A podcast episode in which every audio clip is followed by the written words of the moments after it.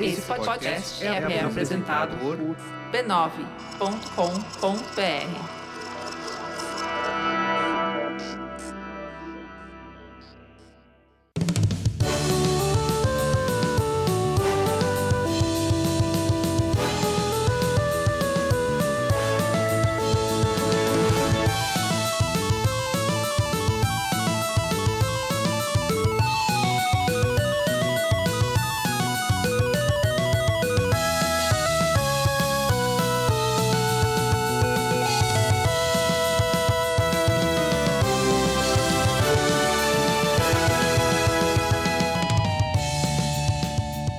Ao vivo, Poco Pixel número 131. Eu sou o Adriano Brandão, do meu lado tá o Danilo Silvestre, tudo bom? Tudo bom, beleza? Maravilha! Qual que é o tema de hoje, Danilo? O tema de hoje é como jogar Shenmue. Muito bom. Che- chegamos no Shenmue. É o primeiro episódio que a gente faz do- só sobre Shenmue. Porque a gente fala do Shenmue, aliás, você fala do Shenmue É verdade, é. desde o episódio zero. Então são 132 episódios falando de Shenmue. Tem gente que não aguenta mais, só quer morrer quando ouve falar de Shenmue. Só que só sobre Shenmue é o primeiro episódio que a gente faz. É, eu já defendi muito o jogo na famosa batalha contra Battletoads, pelo melhor jogo de todos os tempos. Mas agora ele finalmente volta às lojas, então a gente pode falar dele exclusivamente. Então dê o contexto. O que aconteceu com o Shenmue essa semana que tá- fe- fez o jogo voltar a- a- às luzes? Então, depois de muitos e muitos anos de campanhas na internet e de pessoas fazendo abaixos assinados contra a, a SEGA para que ela relançasse o jogo, porque o jogo só é acessível no Dreamcast. Finalmente nós temos uma versão remasterizada entre muitas aspas. Vamos abordar isso, mas acabou de sair agora, no dia 21 de agosto, então se você quer Semana jogar, passada, pra quem tá escutando na segunda-feira, pra quem é mecenas, é essa semana ainda. perfeito. mas você pode encontrar agora no, no PlayStation 4, no Xbox One e no, pra PC, lá no Steam. PC também tem. PC também tem, então você pode jogar Shenmue 1 e 2. Tudo junto, é um e dois. tudo junto num pacotão remasterizado entre aspas. Isso faz sentido, porque daqui a pouco, também entre aspas, teremos o Shenmue 3. Isso, a nova data depois do segundo adiamento é agosto do ano que vem Ah, pra tá Shenmue perto. 3. É um Então, ano só. A SEGA tá se aproveitando do hype e olha, o que não falta é hype. Dele- Legal, a gente vai falar sobre o, o hype sobre Shenmue 3 e vai falar sobre como jogar Shenmue 1 e 2. Perfeito. Porque não é um jogo tão simples de você encarar depois de 20 anos. Depois de ter- todo mundo me ouvir falar disso por 130 episódios, muita gente veio me perguntar na internet assim: nossa, vale a pena mesmo? Eu deveria comprar? E a minha resposta é: provavelmente não. é, antipropaganda. Então é. o nome do episódio hoje devia ser assim: Não jogue Shenmue, é isso? não, de jeito nenhum. É, é maravilhoso, é o melhor jogo de todos os tempos. Mas é que é o melhor Não jogo. é não, é StarCraft o maior jogo de todos os tempos. É um a jo- planilha decidiu. A pla- A planilha falou. a planilha. É, é um jogo fantástico, mas é um jogo fantástico de 20 anos de idade que a maior parte das pessoas vai experimentar pela primeira vez. Com zero fator nostalgia. Sei. Então tem suas questões, vamos debatê-las. Ok. Mas antes de falar de Shenmue, a gente tem que falar de outra coisa. De outra coisa, Exatamente. que também falamos há muitos episódios, que também as pessoas me perguntam na internet, que é gonorreia. Ah, gonorreia é, é uma coisa tão importante quanto Shenmue? Olha, a- a- acho que as pessoas que ouvem um o Poco Pixel falam tanto de gonorreia quanto de Shenmue. é. Outro dia eu recebi lá é, um aviso de que agora tem uma. Como chama? Gonorreia ótica? Sífilis ótica? Uma coisa assim. Pega no olho? É. É, que- é pras mães falarem. Ai, se pega no olho. Gonorreia, isso pega no Ai, olho. se pega é. no olho. É. fi- Fica, com- fique com essa imagem, mas não. Não é sobre gonorreia que a gente tem que falar. né? Isso, vamos ficar só com a imagem. É isso. Fica com a, com a imagem. Não procure na, no Google, tá? Não. então não é sobre isso que a gente vai falar? Não, não, definitivamente não. Boa. A gente tem que falar sobre o mecenato esclarecido do Poco Pixel. Ah, bom. O mecenato esclarecido não pega no olho. Não? Não, pega no bolso. Mas não pega tão pesado assim, pega leve no bolso, porque só 10 reais. Pega no, no, no bolso dos mecenas e no nosso coração. Isso, é o- dá aquele famoso quentinho do coração. Isso. Com 10 reais você vai estar fazendo várias coisas, olha só. Você tá ajudando o Poco Pixel a continuar entregando episódio novo toda semana. Legal. Você Isso é, ajuda, isso é legal. ajuda a gente a existir. Exato. Você tá ajudando não só a gente a continuar produzindo, mas também tá ajudando os outros demais colegas ouvintes que também vão continuar escutando o Poco Pixel. Perfeito. Então é uma, uma coisa feita para a comunidade, não só para gente criador do conteúdo. E você também está ganhando o seu ingresso para o grupo do Mecenato Esclarecido no Facebook. O melhor conjunto de seres humanos da internet. Ah, não tem dúvida, principalmente do Facebook. No, E- no Facebook não tem coisa igual. Talvez até tenha não seres humanos ali. Talvez tenha cachorros muito inteligentes, muito esclarecidos, Na disfarçados, internet, ninguém sabe se você é um cachorro. né? Isso. ou Isso um aí é gato, uma né? das primeiras regras da internet. Mas são pessoas muito esclarecidas, de, Isso. de qualquer raça que ela seja. De qualquer- de raça de gato ou Um cachorro. Isso. E lá se discute da bunda a bomba atômica. É verdade. E agora, nesse momento do ano, no Brasil, se discute b- basicamente as eleições. E Sheimu. E Shenmue. She- She- Sheimu e as eleições. São as coisas que importam mesmo, né? E outra coisa que você está ganhando também, além de acesso a essa comunidade tão mes- é, esclarecida, tão hum, bacana, você também está ganhando acesso antecipado aos episódios do Poco Pixel. Boa. Geralmente o episódio, geralmente não. Religiosamente o episódio sai segunda-feira às seis da manhã. antes, Seis da era, manhã? Antes, era- antes era às oito. Mas aí ah, ouvintes falaram pra gente que eles queriam receber antes pra poder, já no transporte pro trabalho, já escutar um pouco o Pix. Jura? É, começar a semana já em, em Gente, eu alto preciso- astral. O pessoal já acorda com o cérebro a mil ouvindo podcast, né? É. Eu acordo com o cérebro travado, eu levo umas horas pra descobrir o que tá acontecendo. É difícil mesmo. Mas eu, eu, eu sou dos que já liga o podcast logo de cara. Gente, eu não vou entender nada. Se eu acordar e botar um podcast, eu vou ouvir que nem a professora do Charlie Brown, sabe? Sim. Bom, bom, bom, bom, bom, É o bom, bom. Pingu. É o podcast do Pingu. Olha, belo podcast. Você escutaria o podcast do Pingu? De manhã, sim, que eu não ia perceber a diferença. E aí, no Pensenado Esclarecido, as pessoas recebem o podcast quinta, sexta-feira, pelo menos três dias de antecedência. Uau. Dá pra escutar no fim de semana, dá pra escutar repetido. Você pode escutar na sexta, escuta de novo no sábado, escuta de novo no domingo. tá e aí, muito quando sai entediado, no é? feed, você escuta de novo no feed. Olha só, esse, esse é fã mesmo. né? Exato. Esse aí, esse cara hipotético. Olha, é, se você faz isso, manda pra gente que a gente vai te mandar um certificado de fã. Real oficial Uma estrelinha na testa. também. Como é que faz pra ser um mecenas? Você entra no apoia.se barra PocoPixel. Uh, é fácil, hein? apoia.se barra PocoPixel. Sei lá, escreve teu e-mail lá, o cartão de crédito e tá tudo certo. E são 10 reais mensais a menos do que um suco de shopping. Sim. Recado pra quem é, te- entra no Mercenário Esclarecido. Acontece, tá acontecendo com alguma frequência, então acho que vale falar no podcast. É, primeiro você entra no Apoia-se, depois você pede pra entrar no grupo de Facebook. Se for o contrário, eu que cuido dessas, dessas entradas, eu sou o gatekeeper, né?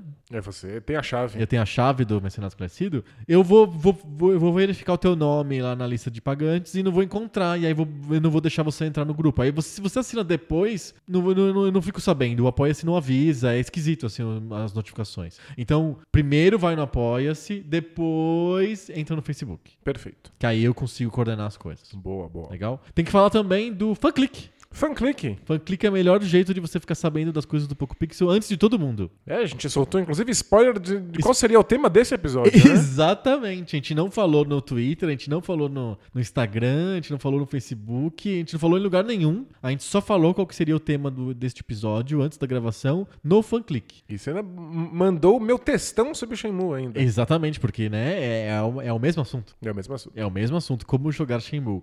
Então, se você quer ficar por dentro de tudo que acontece no Poco Pixel, episódio antecipado, tema, spoiler, e quando- Textão. textão, qualquer coisa que a gente faça de diferente, lançamento dos livros, um dia vai acontecer, né? Vai, um dia vai. um dia vai, algum conteúdo que a gente faça diferente, tá tudo lá no fanclick.com/barra PocoPixel. É só entrar, é um aplicativo de celular que tem pro Android, tem pro iPhone, fácil e joiado. Boa. Entra, baixa, instala, segue o PocoPixel E segue um monte de outros e um produtores monte de conteúdo. de né? outros produtores de con- produtores de conteúdo. Eu não consigo mais de tanta notificação. Mas ela tá, tá ligado no mundo. É que eu tô sabendo de tudo agora. É só entrar lá em fanclick.com/barra PocoPixel e segue a gente. Até porque isso ajuda a gente, porque a publicidade vai pra gente também. É, você tá ajudando também os produtores por lá. Exatamente, os anúncios vão todos, são todos revertidos para os produtores de conteúdo. Legal. É isso aí. A gente tem que lembrar também da família B9 de podcast. Eu cabulei a família B9 nos últimos dois episóos. Porque é muita coisa pra lembrar, né? Exato, a gente tá É. fazendo aos poucos, daqui a pouco os recados sobre fan click É diminuem. gonorreia, é mecenato, é fanclick e é... e- e- e- família o- B9. é família muita B9 coisa. é o É como se fosse o mecenato crescido dos podcasts. É onde é o melhor grupamento de podcasts da- da- do planeta Terra, tá lá no B9. São os Illuminati dos podcasts. To- Toda semana tem cinco, seis episódios de podcasts novos, são super variados, tem de publicidade, treta, tem de coisas da vida, tem, tem seriado, tem livros, tem, tem tecnologia, tem de tudo lá no B9, é só entrar em b9.com.br barra podcasts. o objetivo é que tenha um podcast pra agradar qualquer pessoa desse planeta. Pra você... Pelo menos um, é. É, é, a- eu acho que você vai gra- se agradar com todos. Você vai poder usar nos seus transportes diários aí pro trabalho. E na, na fila do banco. E na fila do banco que só vai o Danilo. Isso, mas. Ó, eu escuto muito podcast. Vamos pro tema? Bora lá.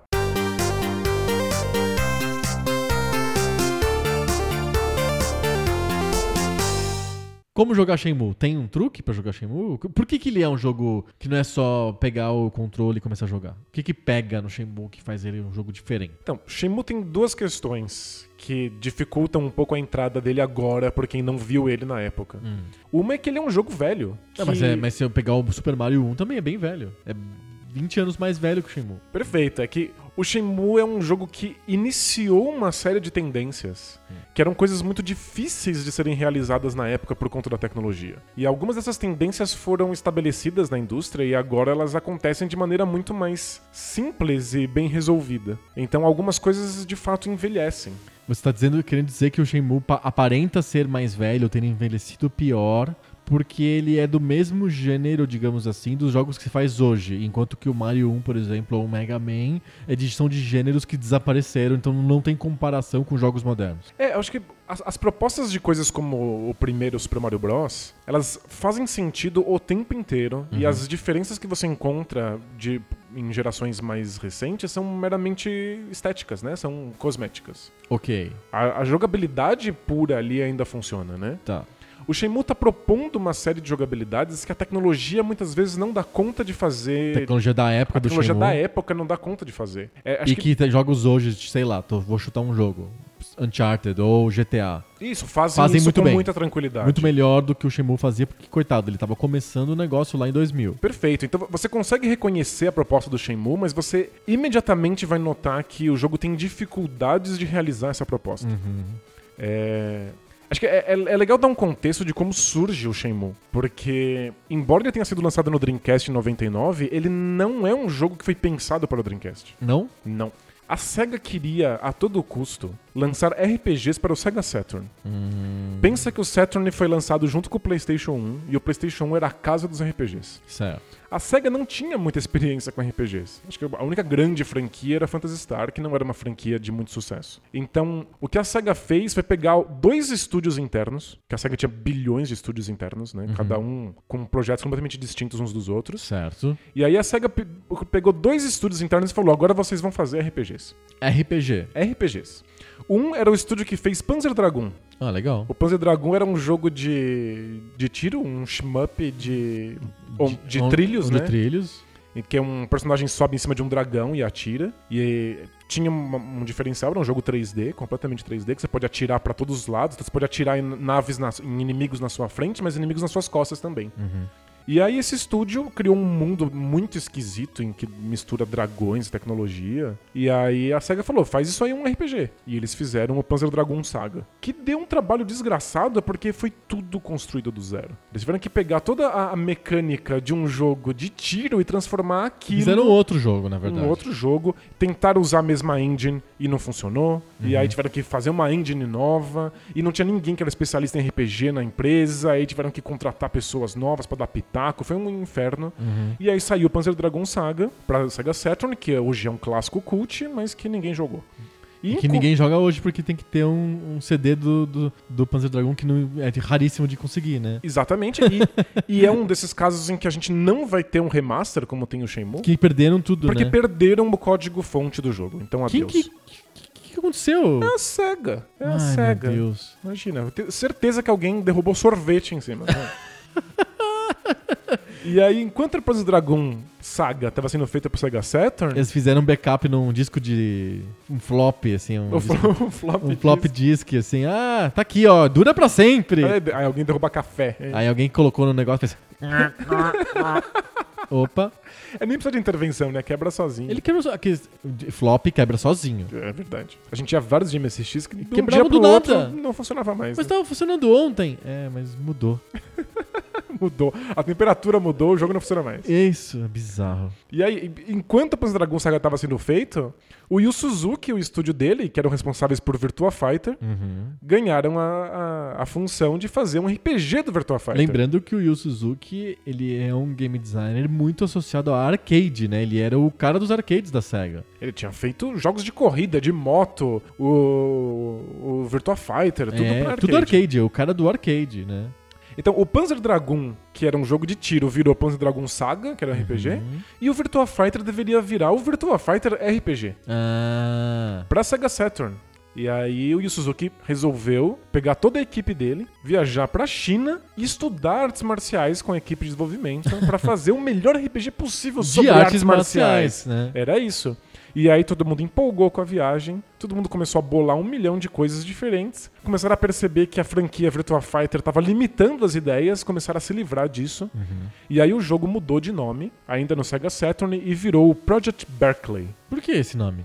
É, nome código de projeto. Nome e código de projeto. Mas Certo. já não era mais o Virtua Fighter RPG. Já tava Eles- mudando. Já t- tinha mudando, eles t- eles estavam se livrando dos personagens originais, se baseando neles pra criar personagens novos. Aham. Então, o Akira, que é o karateka do Virtua Fighter, tinha virado já o Ryo Hum. nesse novo projeto bizarro. Entendi. E o jogo não acabava nunca. Ele ganhava mais e mais capítulos e virou uma coisa megalomaníaca. Engraçado, né? Porque o Yu Suzuki não é associado a, s- a ser desse jeito. Os arcades são coisas bem objetivas, né? São, os jogos são é, é, feitos com projetos que nunca atrasam, porque vão para vão para os arcades, para as lojas de fliperama, e, e se- não tem muito segredo, não tem esse perfeccionismo todo. Por que de repente com, o Ju- com o Shenmue, que era Project Berkeley, ele, ele foi tão assim protecionista, tão super detalhista com o jogo dele? É porque arcade, né, é- tá muito preocupado com uma jogabilidade que simplesmente se funcione. repete, né? Você não precisa ter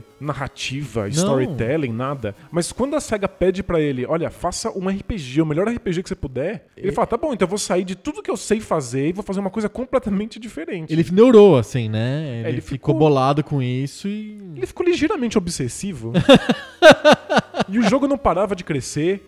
E aí, quando ele tava mais ou menos próximo do fim, a SEGA avisou que o SEGA Saturn estaria sendo descontinuado. Nossa. Então o jogo virou farofa. Assim que o Dreamcast foi anunciado, começou o processo de transformar o Project Berkeley num jogo para Dreamcast. E era fácil fazer isso?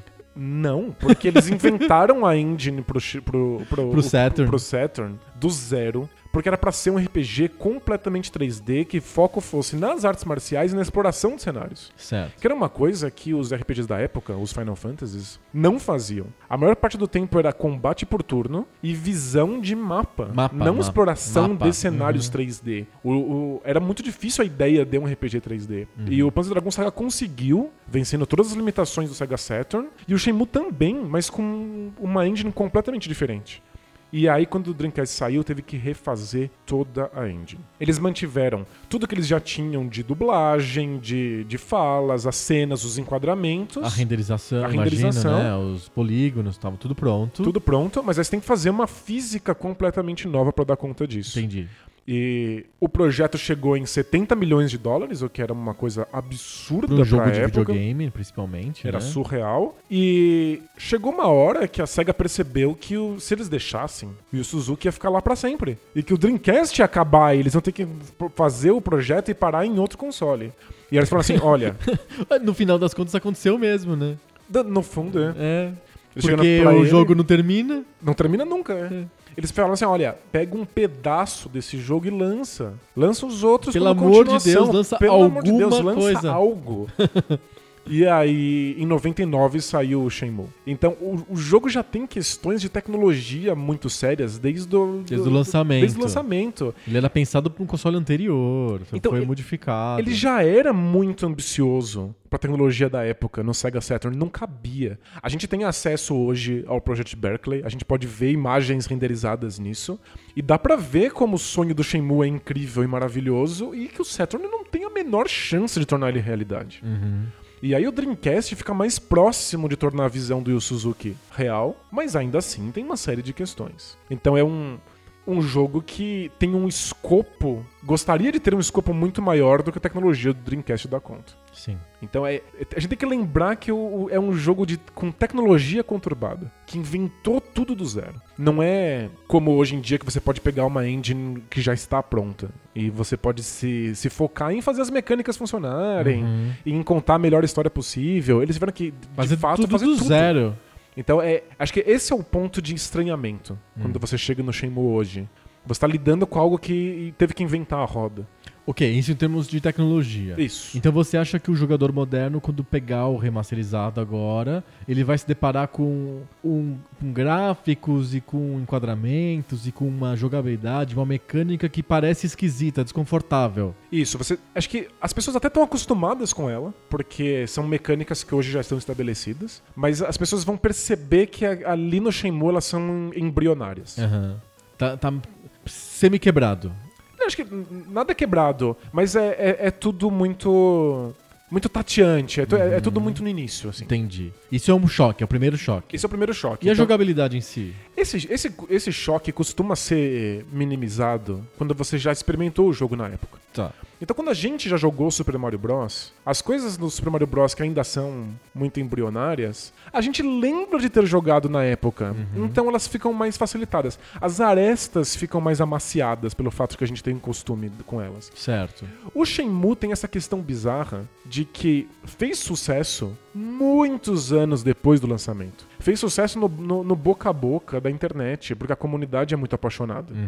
As pessoas não jogaram isso em 99. Então é- essas arestas ficam mais evidentes porque não existe fator nostalgia embutido. Deixa eu então emendar uma pergunta que tava na minha cabeça antes de a gente começar e que eu acabei perdendo. Como é que foi que você chegou no, no Shenmue? Se não era um jogo assim tão super hypado na época. Então, eu, eu já tinha mergulhado no, no hype do Dreamcast. Uhum. Eu achei o Dreamcast um, um console fantástico. Eu já tinha um Dreamcast, eu estava apaixonado por ele. E eu estava guardando ansiosamente o lançamento do, do Shenmue, porque era para ser o grande título do Dreamcast. E é, é a imprensa falava do Shenmue. Então, ela falava e a gente ficava acompanhando fotos de como iria ser o jogo, Aham. e a sinopse, e a internet precária da época. Tinha micro videozinhos do Project Berkeley pra gente ficar namorando, mas era uma, uma propaganda que era feita pra quem já tinha um Dreamcast.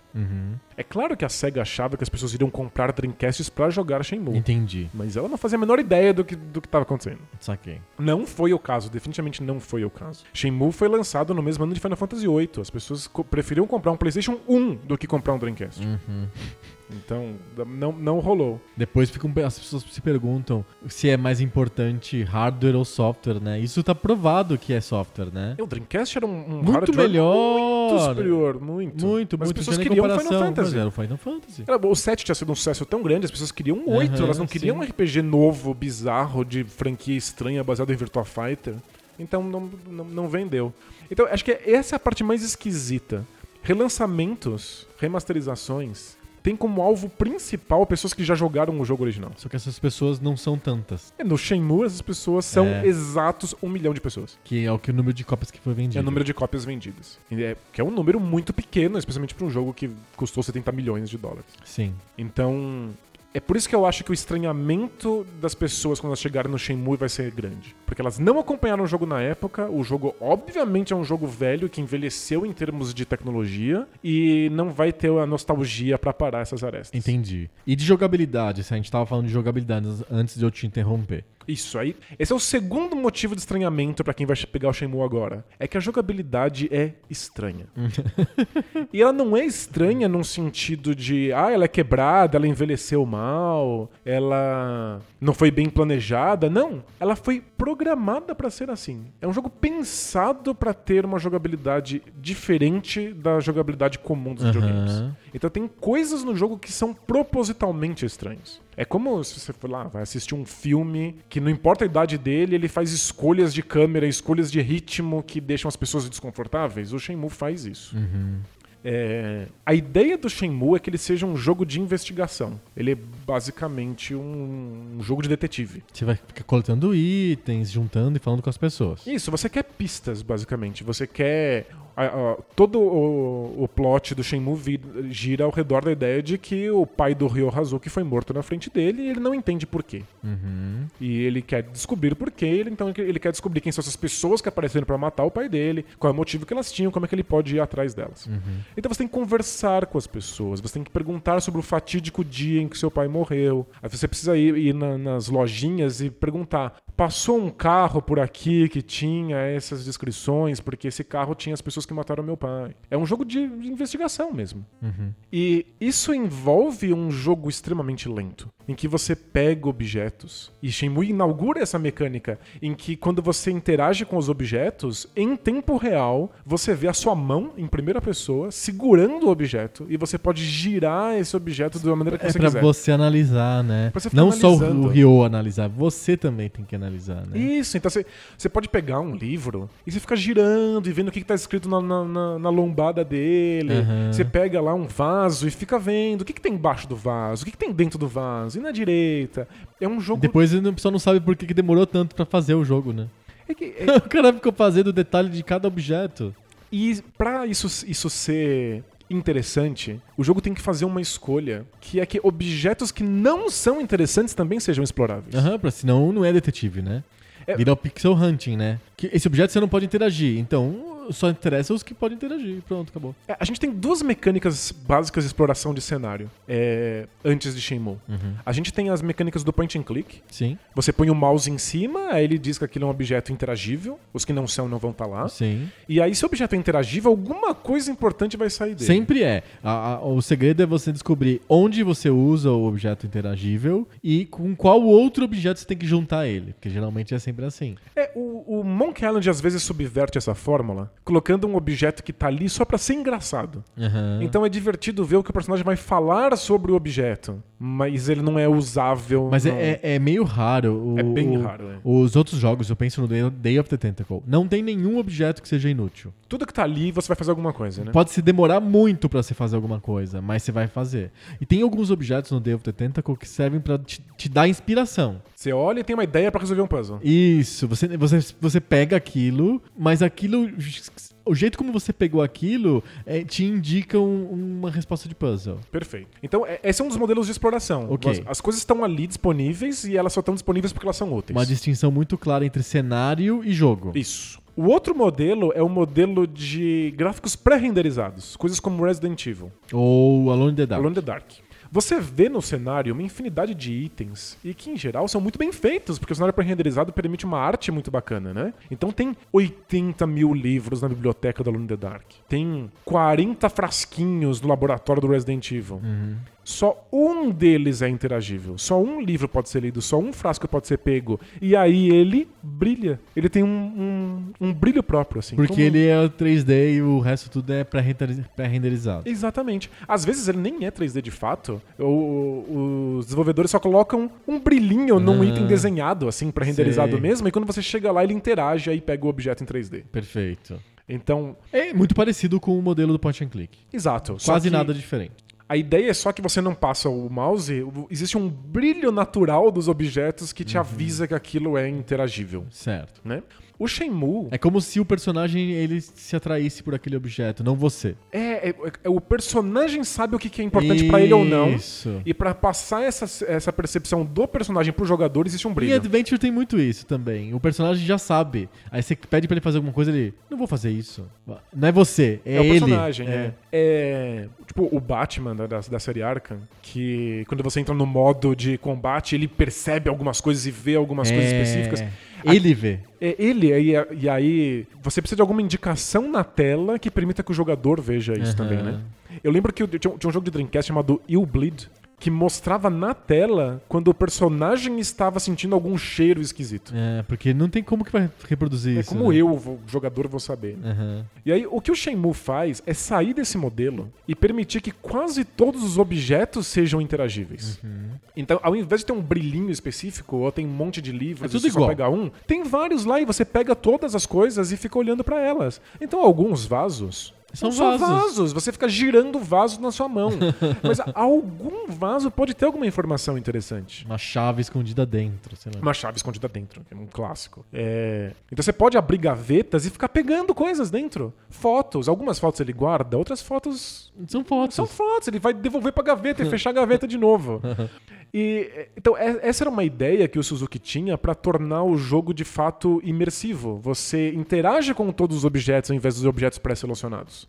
Só que isso permite uma coisa que eu não sei se o o Suzuki tinha planejado a princípio, que é que a história seja contada através desses objetos. Então, ao invés de você ter que explicar pra mim é, qual é a relação dos parentes da família do Ryo, o que jogos tradicionais fariam via texto ou via conversa, no Shenmue você pode pegar fotos e você olha pra elas e fala: Olha, esses caras se conhecem, devolve pra gaveta. Olha, na- na- nesse armário aqui tem as roupas dessa pessoa, então ela vive nesse quarto. Olha, nesse lugar aqui é- é, tem esses utensílios de cozinha e tá sempre essa personagem aqui, então acho que ela é que cozinha. Você começa a ter informações sobre esse mundo que nunca são explícitas. É, elas são, inclusive, tão banais pros personagens que não se fala sobre elas. É claro que o Ryo Hazuki, que é o personagem principal que você controla, sabe qual é o papel de cada um na família. É óbvio. O jogador é que precisa saber disso. Sim.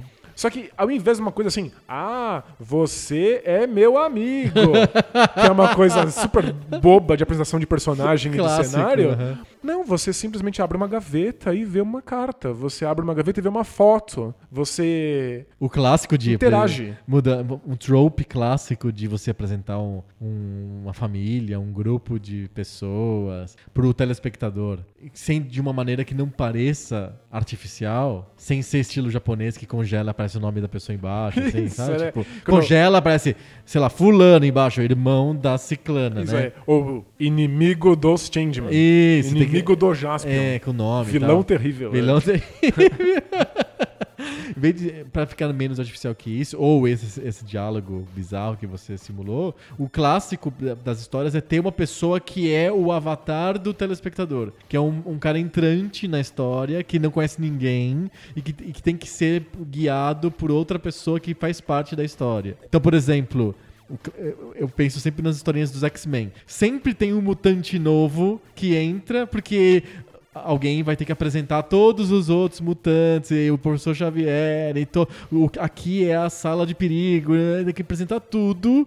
que- a priori pro novo mutante, mas na verdade não. É pra você que Pra é você- leitor, exato. que comprou o gibi só agora. Pensa em quantos jogos de RPG e de aventura o personagem principal tem amnésia. é um, um- um clássico. É um Por- trope clássico. porque ele não sabe de nada, então ele vai poder ficar perguntando sobre É. o mundo e aí você, jogador, aprende Então ou junto. você é novato, ou você sofreu amnésia. É, não, você é uma criança. No, no Pokémon, você é uma criança, não sabe de nada. Fica todo mundo te ensinando. Assim, olha, você tem que pegar esse Pokémon, Sim. aperta esse botão. Shenmue não faz isso. Então é, é uma outra abordagem. Aham. Só que é uma abordagem muito mais lenta. Pra receber uma informação interessante sobre essa família, eu vou ter que abrir muitas gavetas e pegar muitos objetos e ficar girando eles lentamente com a tecnologia da época.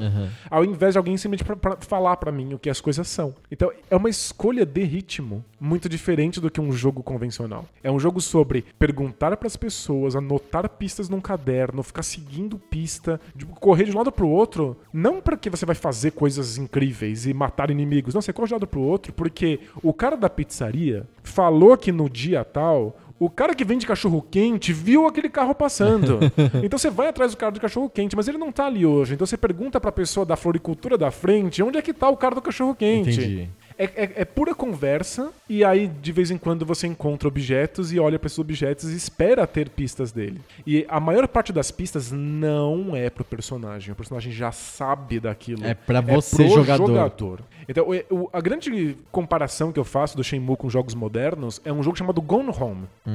É, para quem não conhece, o Gone Home é um jogo independente em que você é uma personagem que está voltando para casa depois de um período em- morando fora.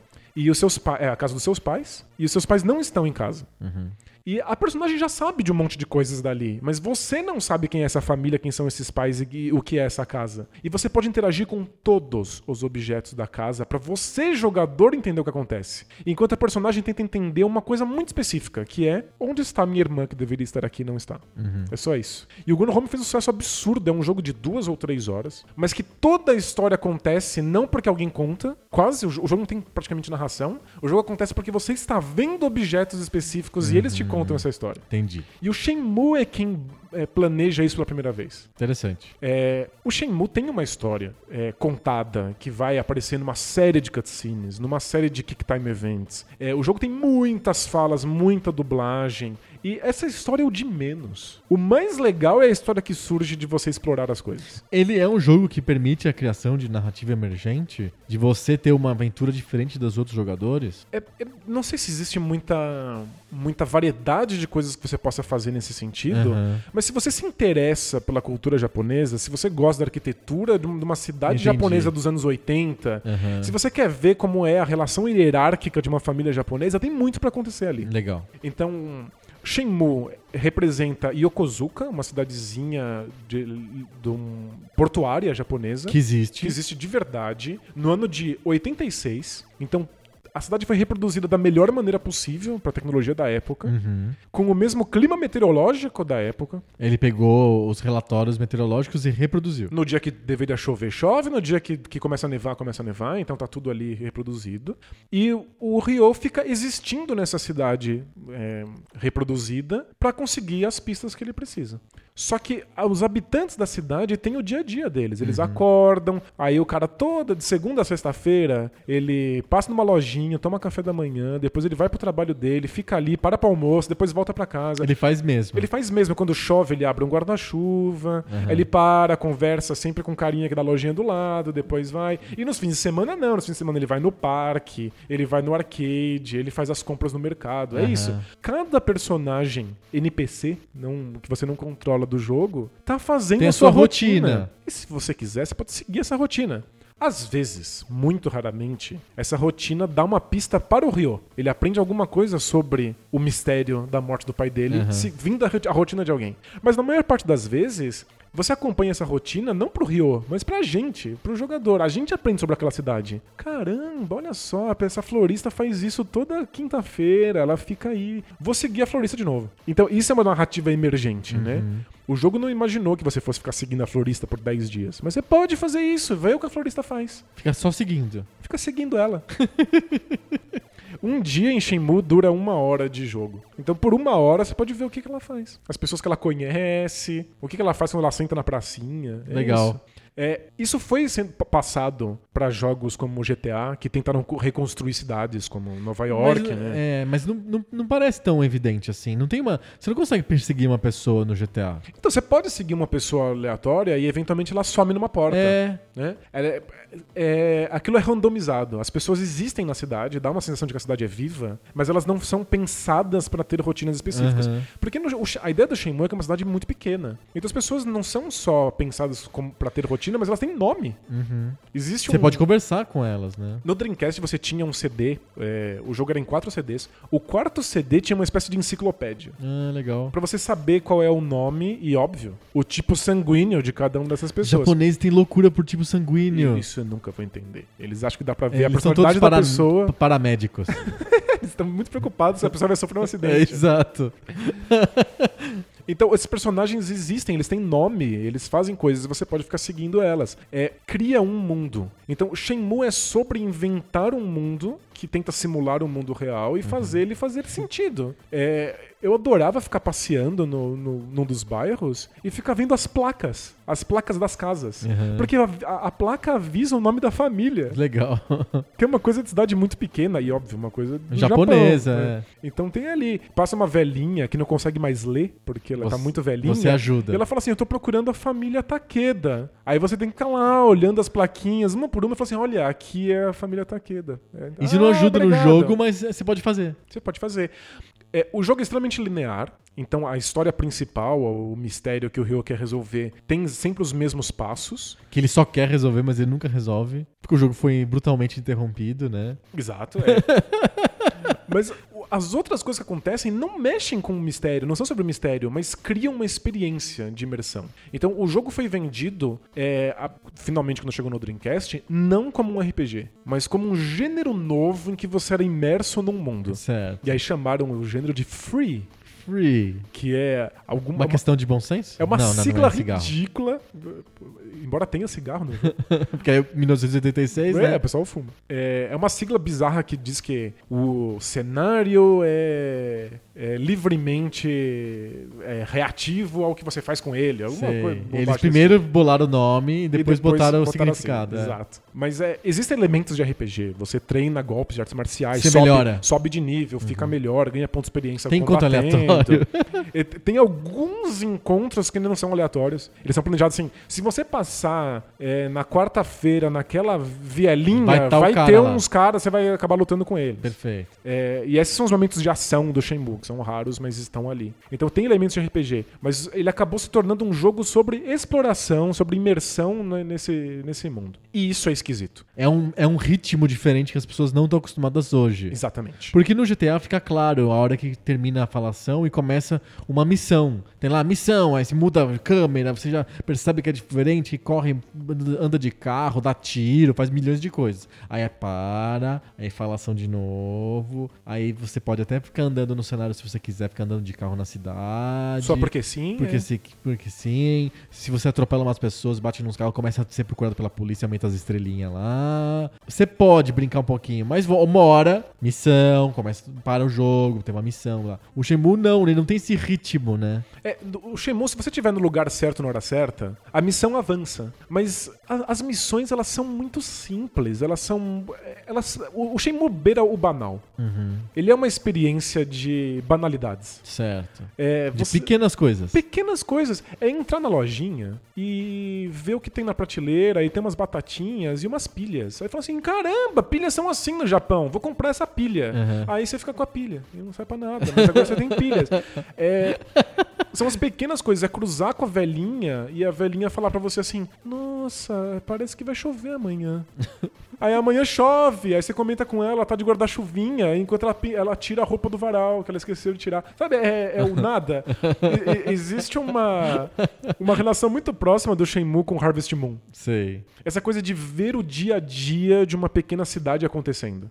Não é um simulador de super-herói, né? Não. De grande ladrão, de uma aventura incrível. Não, é simulador de vida besta mesmo, de do dia a dia, de vida comum. Eu tô completamente. Só que essa vida besta convive com o super-herói das artes marciais.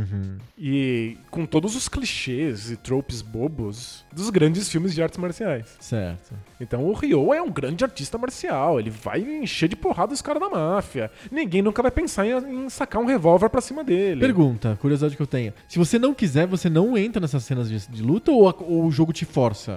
Então, Você pode nunca seguir a missão principal. Você pode ficar lá conversando com a velhinha o tempo inteiro. Exato. Depois de uns anos, se não me engano, em, no começo de 88, no final de 87, o jogo termina. E tem um time limit. É, o jogo vai falar assim, olha, você estourou o seu tempo. Uhum.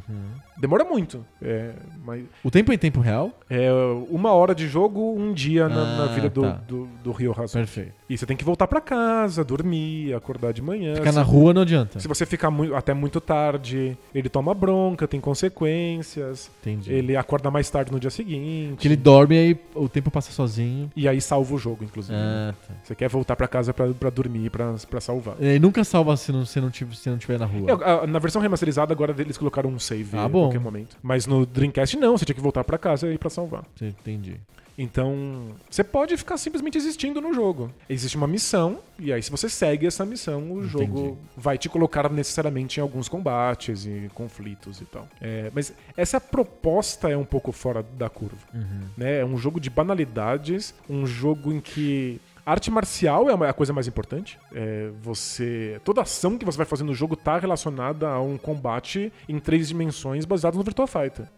Você quer ficar bom nos grandes golpes de karatê do, do Ryo Hazuki. Então não tem magia, não tem mana, você não vai ganhar habilidades novas quando você passa de nível. É, é uma proposta estranha. Uhum. E eu- essa proposta era estranha em 99. Ela não fez sucesso com todos os, os donos de Dreamcast. Tinha gente que, que tinha um Dreamcast porque queria queria jogos baseados no arcade da SEGA. Porque Queria era jogos- meio isso, meu, Era a- isso. o Dreamcast também, né? Era pra ser jogos divertidos, engraçados, rápidos, com gráficos co- coloridos.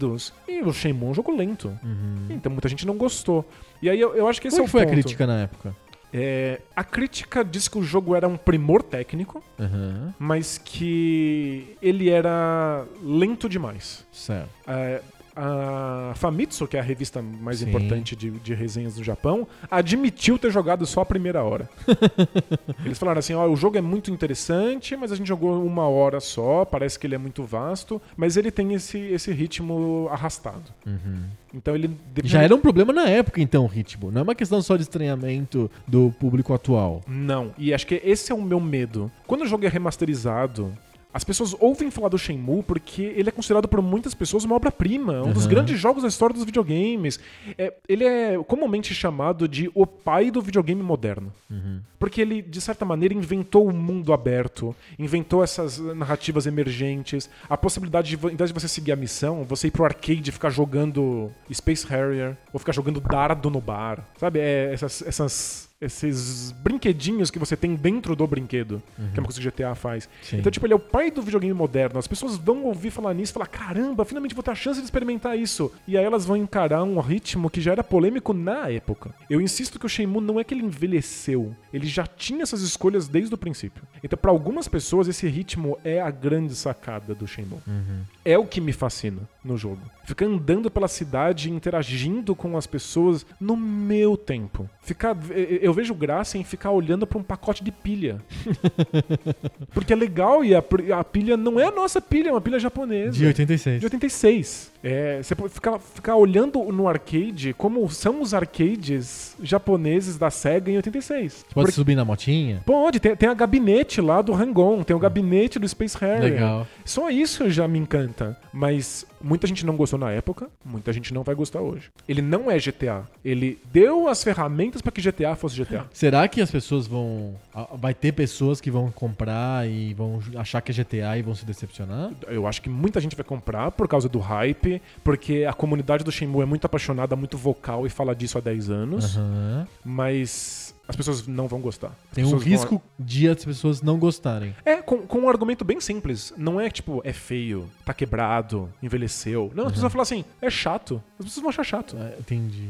Tem chance de ser um tipo um todinho branco. Pra muita gente, sim. E é por isso que eu acho que é um dos jogos mais importantes de todos os tempos e pra mim é um dos melhores jogos. Ele tem uma série de defeitos, eu não- não- nunca vou esconder eles. É que a proposta dele é única e o pacote que ele apresenta não tem outro igual. Não tem nenhum outro jogo no mundo que faça exatamente o que Shenmue faz. Então, tipo, eu vou defender esse jogo. Mas se você tá ouvindo e tá pensando, será que eu deveria comprar a versão remasterizada? A resposta é possivelmente não. Se você não topa o ritmo dessa brincadeira, se você não quer ficar longas e longas horas simplesmente explorando uma cidade japonesa minúscula, o jogo não é pra você. É Shenmue 2, porque vem o 2 junto no pacote. Tá, vem eu che- o pacote remasterizado é Shenmue 1 e 2. Isso. O 2 é um jogo com muito mais ação. Ele foi feito depo- um pouquinho depois. Ele é de 2001, Tá. Então ele saiu dois anos depois do primeiro Shenmue, mas é, vale lembrar que ele estava pronto é, desde o Saturno. Ele só teve que ser transformado na nova engine. Só que pro Shenmue 1 e pro Shenmue 2 a engine foi alterada de algumas maneiras. Então o jogo é muito mais sofisticado em termos de mecânica. É, o Shenmue 2 não envelheceu tecnicamente. Ah, ele, É ele- Hum. impressionante. Em termos de jogabilidade, ele é impecável. Várias das soluções que ele inventou pra melhorar a experiência do 1 são as, as decisões da indústria moderna. Interessante. Então, tipo, ele, ele envelheceu muito menos. E ele é um jogo muito- Tecnicamente ele não choca. Ele, não, ele, ele choca na parte gráfica, porque Ah, ok, não tem né? texturas, né? Aham. Mas é- é isso. Umas texturas bem pobres. Isso. Mas ele não choca, ele é interessante, as mecânicas ainda são atuais e ele tem um ritmo muito mais rápido. Ele é um jogo com muito mais cenas de ação. Ele mergulha num. Ele sai de um filme intimista, iraniano, esquisito, e mergulha num, num filme de ação de Kung Fu chinês. Certo. Então ele te- tem uma mudança de ritmo muito forte aí. Mas mesmo assim, comparado com jogos como GTA, é um jogo lento. Porque ele vai intercalar momentos de muita ação com momentos de que você não faz nada. Mudou, você acha que foi consciente? O Yu Suzuki queria modificar o pacing do Shenmue 1 para o 2? Sem dúvida. Foi uma- após a, a reação crítica das pessoas, e da, Ah, da Famitsu, etc., que é o, Sh- o Yu Suzuki mudou de ideia? Então, n- é, a- a- o mais legal é que não. Ele tinha planejado isso. A gente tem, se você, se você procurar na internet, dá pra achar vídeos do Project Barkley, Aham. que é o Shenmue na versão embrionária lá no Sega Saturn. Você vê cenas do Shenmue 1, muitas cenas do Shenmue 2 e muitas cenas que ainda não estão disponíveis. aham. Já tava tudo ali, no- desde, desde o princípio. Entendi. Essa mudança de pacing era intencional, porque ele, ele pensou como se fosse um único jogo. Era pra ser um grande jogãozão, sabe? Uhum. Então, era pra começar de maneira lenta numa pequena cidade, te dar uma sensação intimista de Harvest Moon. De repente, te colocar num filme de ação de Kung Fu. E aí, de- depois, diminuir de novo o ritmo e fazer você lembrar de como era a vida na cidade. O jogo tem muito essa questão de você ficar pensando se você deve seguir a tradição japonesa, ancestral, milenar, artes marciais, cidade pequena, ou se você deve mergulhar no mundo, usar jaqueta de couro, tomar Coca-Cola, andar de moto. Saquei. Então o jogo fica fazendo essas, essas mudanças de pacing. Às vezes lento e tradicional, às vezes muito rápido e cheio de ação. E aí depois ele te questiona: o que, que você quer mesmo? Uhum. Você quer voltar pra, pra, pra, pra tradição? Agora que você já conhece o que é uma cidade grande? Porque ele vai pra cidade grande? Eu não posso falar absolutamente nada sobre Shenmue 2, Porque é spoiler. porque é spoiler. Então. Até Ah, porque eu a, A sei. polícia do spoiler vale ainda pro Shenmue 2? São jo- É um jogo de 14 anos, sei lá. Mas é um jogo que ninguém experimentou. E tem, uma- tem essa coisa, você não vai chegar no 2 sem passar pelo 1. O jogo nem permite que isso aconteça. E Se no Dreamcast eu comprar hoje o- os CDs do Shenmue 2, eu não consigo jogar. Então, ele, se você comprar só o Shenmue 2, ele vai ter que simular a sua jogatina do 1. Ah, tá. Os itens que você pegou, a sorteia experiência que tudo. você ganhou, ele vai ter que sortear isso para que você tenha algum ponto de partida, né? Entendi. O jogo é pensado, de fato, pra você ter jogado o primeiro antes. Então, como você vai ter que passar pelo Shenmue 1? E o Shenmue 1 brinca muito com as suas expectativas sobre o que vai ou não vai acontecer, eu não vou contar sobre o 2. Tá eu tô certo. botando o primeiro em risco. Eu entendi. E como eu sei que a maior parte das pessoas não vai passar pela experiência do 1 porque vai achar chato, não faz sentido nenhum eu ficar falando sobre o 2. Tá. Então, Mas ele muda. Em, em resumo, ele muda. ele é um jogo diferente, é um jogo com mais ação, é um jogo mais rápido, mas ele ainda tem uma coisa estranha, um ritmo estranho, uma certa, uma certa maneira de contar história que você não encontra em jogos. Tá. E o que, que você precisa ter na cabeça quando você.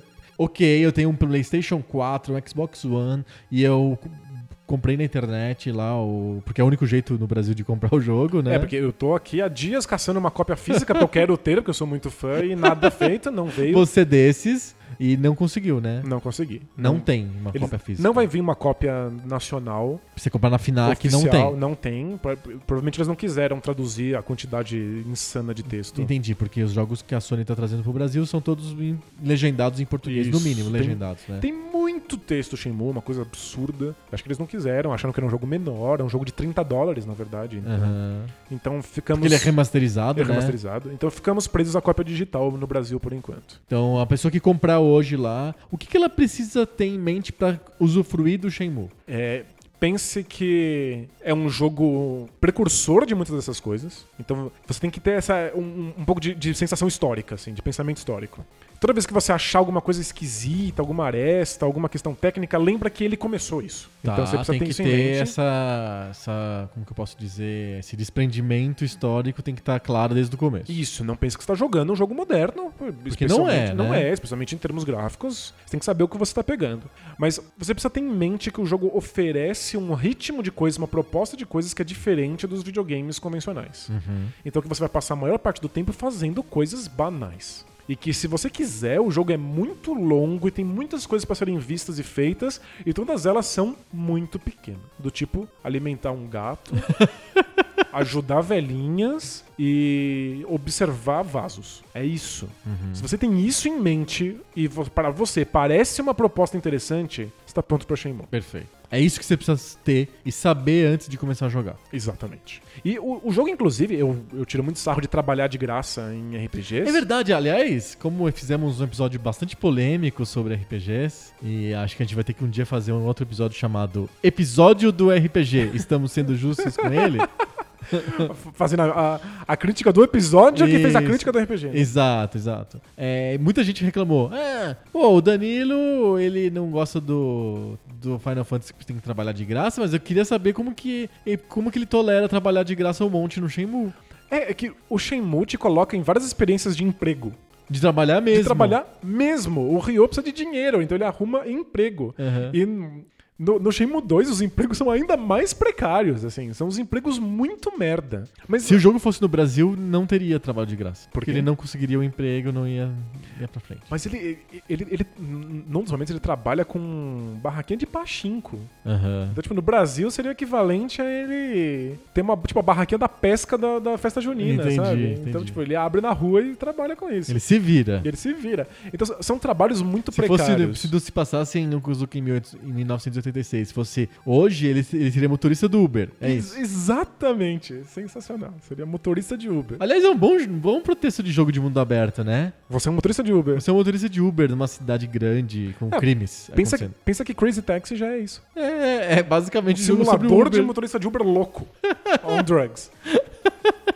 Então, n- trabalhar no Shenmue não é divertido. São os trabalhos merda. São os trabalhos braçais. é, E por que isso é bom e no Final mecânicos, Fantasy não é bom? repetitivos.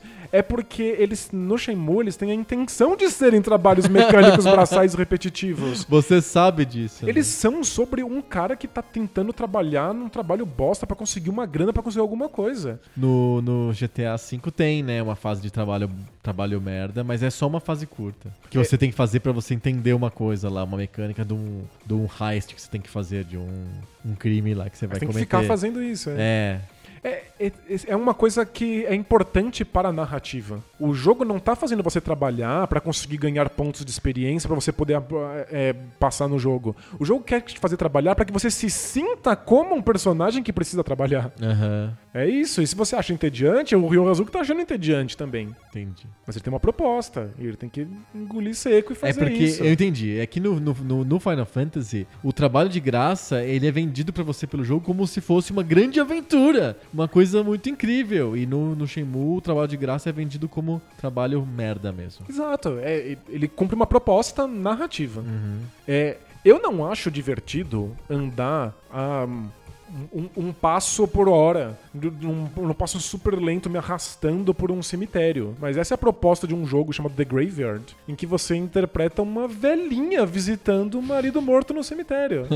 é muito chato se arrastar de maneira lenta por, Uhum. um, por um cenário, muito chato. Mas é isso que o jogo propõe pra mim, me, me sentir nesse corpo. Aham. Então, as coisas nem sempre são divertidas nos videogames, mas é que às vezes elas se propõem não serem divertidas. Não Mas- me engana É. me botando pra, pra trabalhar de graça por horas e horas e horas, porque eu vou ganhar um pouquinho de experiência, porque essa experiência eu vejo a coisa divertida, Aham. que é a história acontecendo. Uhum. Sim, sim. Sabe? Acho, acho Tá que bem, essa é a claro, questão. tá bem claro, É uma questão de, de proposição. O Final Fantasy ou, ou outros RPGs propõem que é uma aventura de proporções épicas. E você fica lá matando morceguinho. É, eu acho que é uma questão de proposta. Aham. Quem ama o, a- o combate do Final Fantasy e não vê a hora de ter um- o próximo combate aleatório, não tá trabalhando de graça, tá se divertindo. O jogo é aquilo.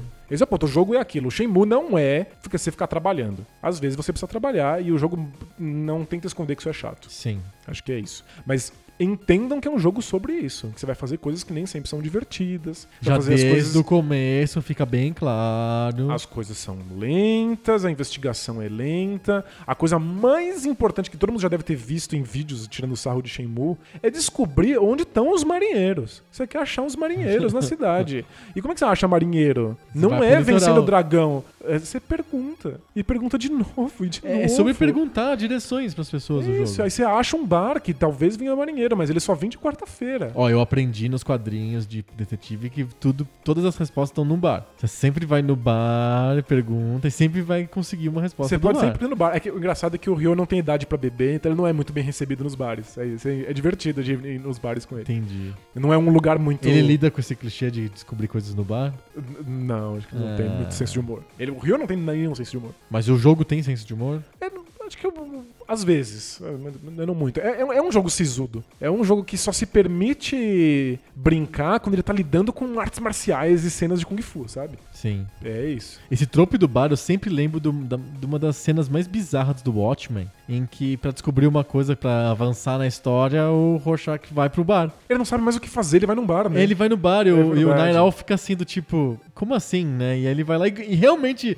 não sei se o Alan Moore faz de propósito, ele brinca com esse trope, a coisa avança, a história avança porque o Rorschach foi pra um bar. Em Manhattan, tipo, tem bilhões de bares, ele vai no bar que tinha a informação que ele queria. É, acho que é, é mais como piada, É, né? deve do que- ser a piada, porque é um, é um dos raríssimos momentos que você fica assim do tipo, what the fuck? O que que esse cara tá fazendo no, no bar? Que ridículo, parece uma historinha de criança. Mas é isso, o Shenmue você passa muito tempo, às vezes, falando assim, eu não sei mais que pista seguir, eu tô perdido. Aí você vai num bar, começa a perguntar. Aham. E, a- aliás, essa é uma das concessões que o Suzuki fez no Shenmue 2. Às vezes você descobre, por exemplo, que um tipo de personagem que você tá procurando vai aparecer no bar na quarta-feira. Só que você tá na, na sexta. Já passou. Então você tem que esperar muitos dias pra próxima quarta. Ah, tá. Então você tem que ficar existindo. Você vai esperar esses dias. né? Não, não- não tem isso de. Você vai- vai pescar. É, é, o avanço. Você vai na- no estacionamento, vai treinar artes marciais, vai conversar com a florista, vai Dá pra ir jogar- vai dormir mais jogar. cedo? Não dá. Ele só Ele fica- dorme ele nas fica sem horas sono. específicas, é. Ele fica sem sono. Ele dorme de noite, então você tem que fazer o tempo passar. O que pra mim são os melhores momentos do, do Shenmue. Aham. No Shenmue 2, as pessoas reclamaram muito disso, muito, muito mesmo. Aí no Shenmue 2, o Suzuki fez uma mudança na mecânica. Você pode, quando você descobre uma informação que você tem uma precisa data fazer e uma- hora. Uma, uma data e hora no futuro, ele pergunta, quer esperar até essa hora? Se você colocar sim, ele simplesmente passa o tempo até lá e aí você viajou pro futuro. Ah, É isso. tá. Entendi. Ele te dá uma colher de chá. É, tinha um pessoal querendo que isso fosse colocasse no primeiro Será que eles jogo fizeram na isso, remasterização. Eles não fizeram. Porque é muito importante que o Shenmue 1 seja assim. É um jogo sobre espera, é um jogo sobre você estar numa microcidade. É importante pra sensação que isso te passa, inclusive pro segundo jogo ter o impacto que deveria ter, Uhum. de ser diferente disso. Sim. Então, tá afim de experimentar Shenmue? É um jogo in- fantástico, maravilhoso, muito importante. Saiba que o te espera. Perfeito. Talvez você tenha que passar cinco dias esperando alguém aparecer no bar. E aí você anda pela cidade. Vai ver as lojinhas que vende jaqueta jeans. Pensa que você tá esperando tua mulher escolher uma roupa na Renner. É Isso, é. Aí você tem que fazer outras coisas no- na hora. É no um momento. simulador, um simulador de espera. Eu acho que tem mais coisas pra falar, mas a gente já tá estourando o tempo. Acho que a dica é o teu textão. É, eu fiz um testão, é. Você baixou como.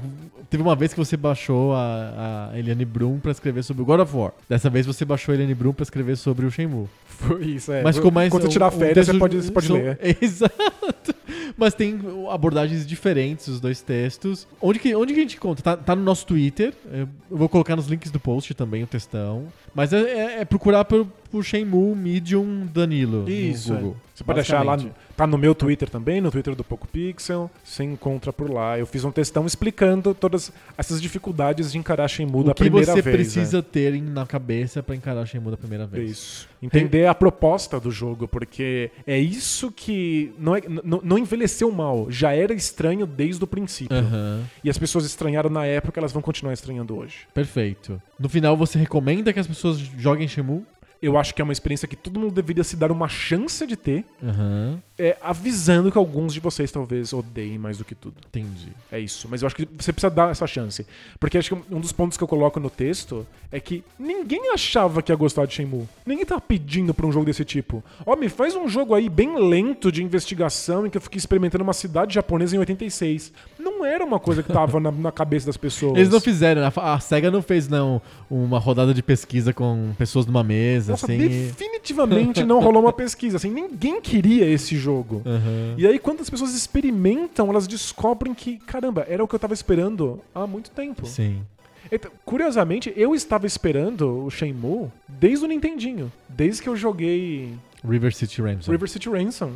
Em que eu tava lá usando as minhas artes marciais pra bater uns caras aleatórios numa recriação de uma cidade japonesa. Um jogo realista, em que você não tinha magia, você não tinha mana. E aí quando o Shenmue faz isso, eu lembrei que era uma coisa que eu queria. Eu estava esperando o jogo, mas eu não sabia. Então, se deu uma chance de experimentar Shenmue. Talvez Sim. ele ofereça uma coisa que você queria, mas não sabia. Perfeito. Então- Talvez você não queira isso nem pintado de ouro. É, eu vou, eu vou baixar no, no, no, no pro PlayStation 4 na versão digital. Vai tentar. Vou tentar, eu vou tentar. É. Não, eu não quero físico, então eu vou tentar imediatamente. Justo. É, só lembra que a primeira hora é uma primeira hora complicada. Porque ele tem que apresentar muitas das mecânicas e muitos dos personagens. Aham. Então é uma primeira hora de muitas cutscenes. Você vai ver muitos vídeos. E Da segunda hora, o jogo finalmente te liberta, e aí você faz o que quiser e anda. Tá, saquei. E aí vira um jogo de mundo aberto de fato. Entendi, não, não, tá claro, normal. Segu- se- se- Segura a primeira hora. Eu acho que eu, t- eu estou im- tu- imbuído de, de todas as minhas preparações mentais necessárias pra encarar aí a primeira hora do Shenmue.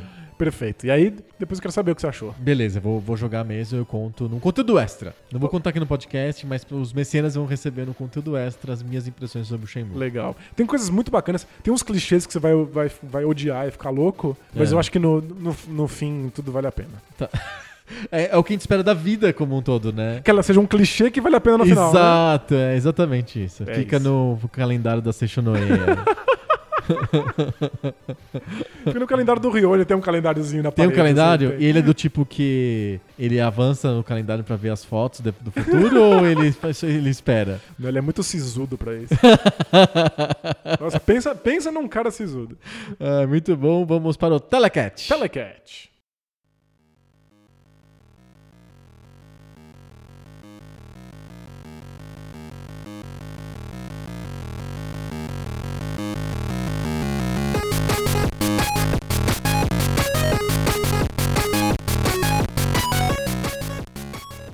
Telecat. Telecat. Telecat é luta livre. Antigamente o pessoal chamava de Telecat, porque passava na televisão.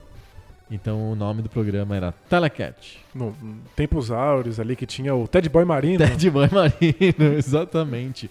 TV Excelsior, canal 9 de São Paulo, no- nos anos 70. Gente, É das antigas. é, é, Telecat é eu das não- antigas. Eu não tava lá. é. É, nem eu. Mas a gente, o nome ficou, né? Tem muito- muita gente hoje fala Telecat. Entende que se trata de luta livre televisionada, né? É, se você não entende, agora entende. Agora entende porque a gente tá explicando, mas não é sobre isso que a gente vai falar.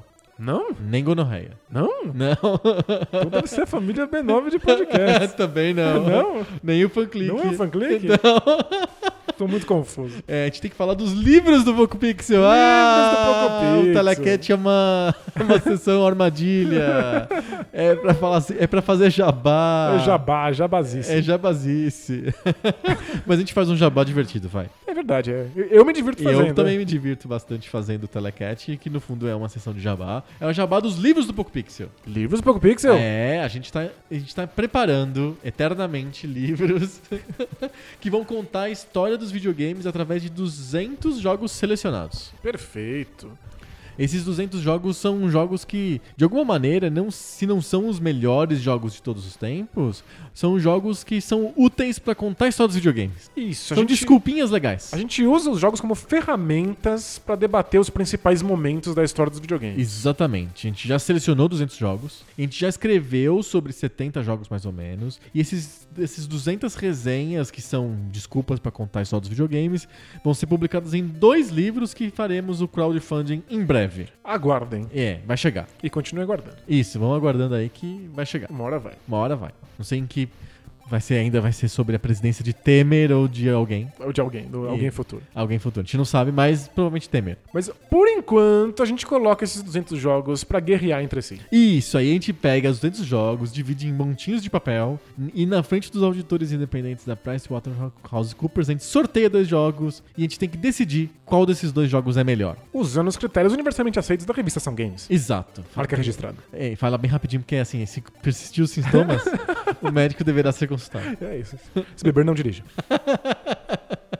Mas é é bom que a gente tá aqui com os nossos Auditores? auditores, porque vai que eu compro o Shenmue dessa listinha aqui. É, vai vai- parecer que é marmelada. É, vai é. parecer que é marmelada. Mas a gente tem aqui os papeizinhos, eles É são possível. embaralhados, a gente sorteia. Existe porque a possibilidade. Shenmue tá na lista. A É. Shimu tá na lista e não foi sorteado ainda, então é possível que seja sorteado hoje. Se isso acontecer, será incrível. Já Vai ser muito engraçado. Vai ser muito engraçado. A gente sorteia e aí a gente decide, usando os critérios universalmente aceitos da revista São Games, qual dos dois jogos é melhor. Quais são os critérios? Música, gráficos, jogabilidade, storytelling Steam e o critério de desempate, que é legado. Perfeito. Muito bom, vamos pro sorteio? Ao sorteio. Ao sorteio. Então vamos lá, eu tô aqui fazendo aqui um embaralhamento aqui dos papelzinhos. Vou pegar aqui, não o primeiro, mas o segundo da, da, da pilha.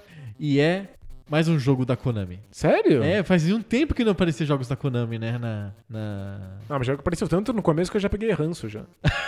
O que, que é?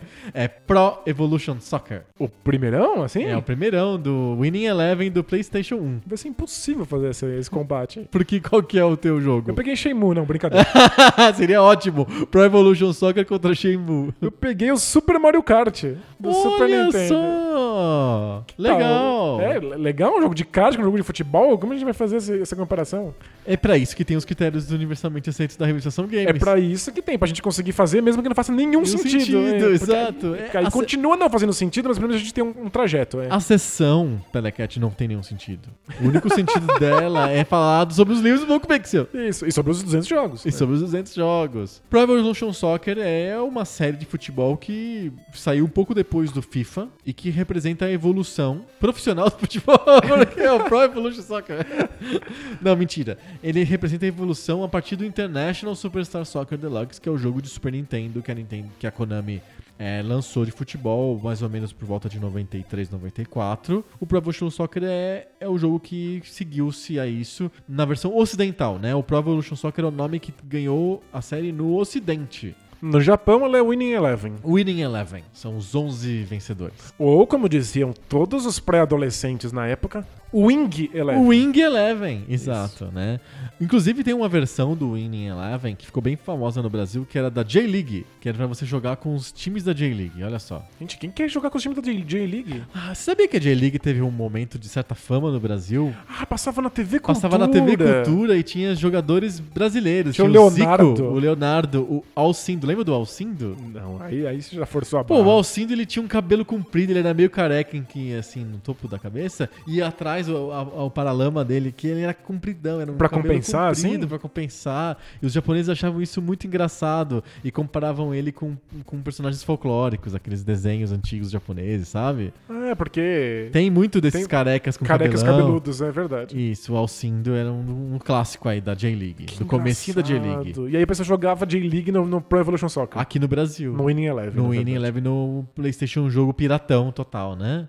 Nossa, é. Se teve um jogo que foi pirateado na história da humanidade... Foi o Winning foi, Eleven. Foi o Winning Eleven. É isso aí. É, e, e é uma série, né? Eu acho que no final das contas a gente tem que mais avaliar a série Pro Evolution Soccer do que uma edição específica de Pro Evolution Soccer, que não dá, né? Não- não É tem- complicado, mas eu, eu acho que a gente precisa tentar avaliar ela quando ela surge no mercado, porque aí que você consegue ver a diferença de proposta para o que o FIFA estava fazendo. É, porque o FIFA. Porque depois as coisas vão, vão se inverter. Eles são bem é. próximos um do outro e o FIFA ele, ele pega no, no, cu- no que é o FIFA hoje no 98. Que, lu- Inclusive o FIFA 98 é um dos jogos da lista. O Pro Evolution Soccer ele é, tem umas diferenças básicas e interessantes com relação ao, ao FIFA 98 que a gente fala nos critérios da revistação games. É, o primeiro Pro Evolution Soccer, pelo que eu vi aqui, é de 2001.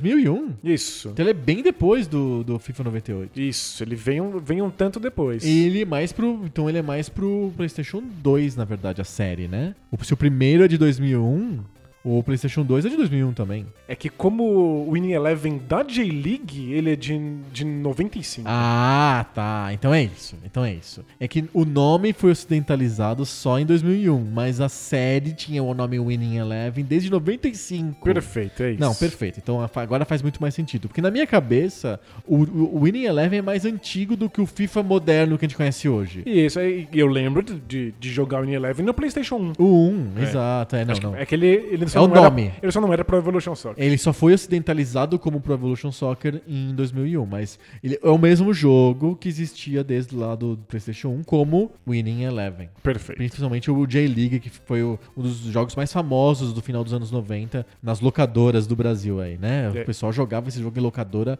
loucamente, era clássico. Você ia na locadora jogar qualquer outro jogo, tinha sempre uma mesa, uma TV jogando o Winning Eleven no último volume. É numa época em que as pessoas iam nas locadoras pra alugar ou videogame. Você pagava por hora e sentava Como lá. se fosse na- um arcade. um arcade, é. É Como se fosse um arcade. Só que pô, você pagava uma hora do arcade. Isso. Em geral, as pessoas. Era caro, então as pessoas iam em grupos, rachavam a grana Exato. e passavam uma hora inteira jogando Unilever. Numa mesa televisão jogando lá o Winning Eleven. É isso. E o sobre o, o fantabuloso Super Mario Kart? Super Mario Kart é de 92, então é um pouco antes. E é a, a primeira tentativa da Nintendo de fazer um, um jogo com o Mario de corrida.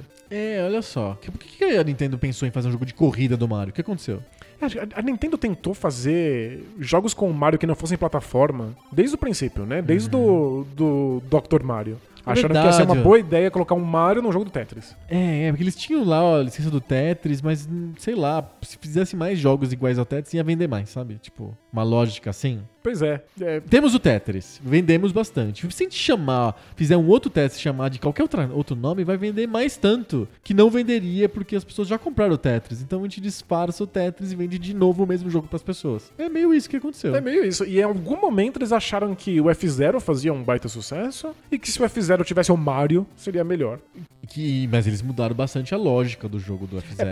A lógica é completamente diferente. É um e jogo... aí criou-se um gênero novo. É um jogo mais acessível, um jogo que usa itens, um jogo que é, é, virou o, o modelo de, de party game. É, é total. É um jogo com- com- completamente festinha e já tinha a possibilidade de você jogar com quatro jogadores, né? Tinha que comprar aqueles adaptadores bizarros pra você poder usar os quatro controles. Sim, do Super tinha Nintendo. vários adaptadores de quatro jogadores no Super Nintendo. Então, já é, é uma das primeiras empreitadas da Nintendo pra transformar o Mario num personagem de, de party, né? De- Aham. De, jogar na festinha.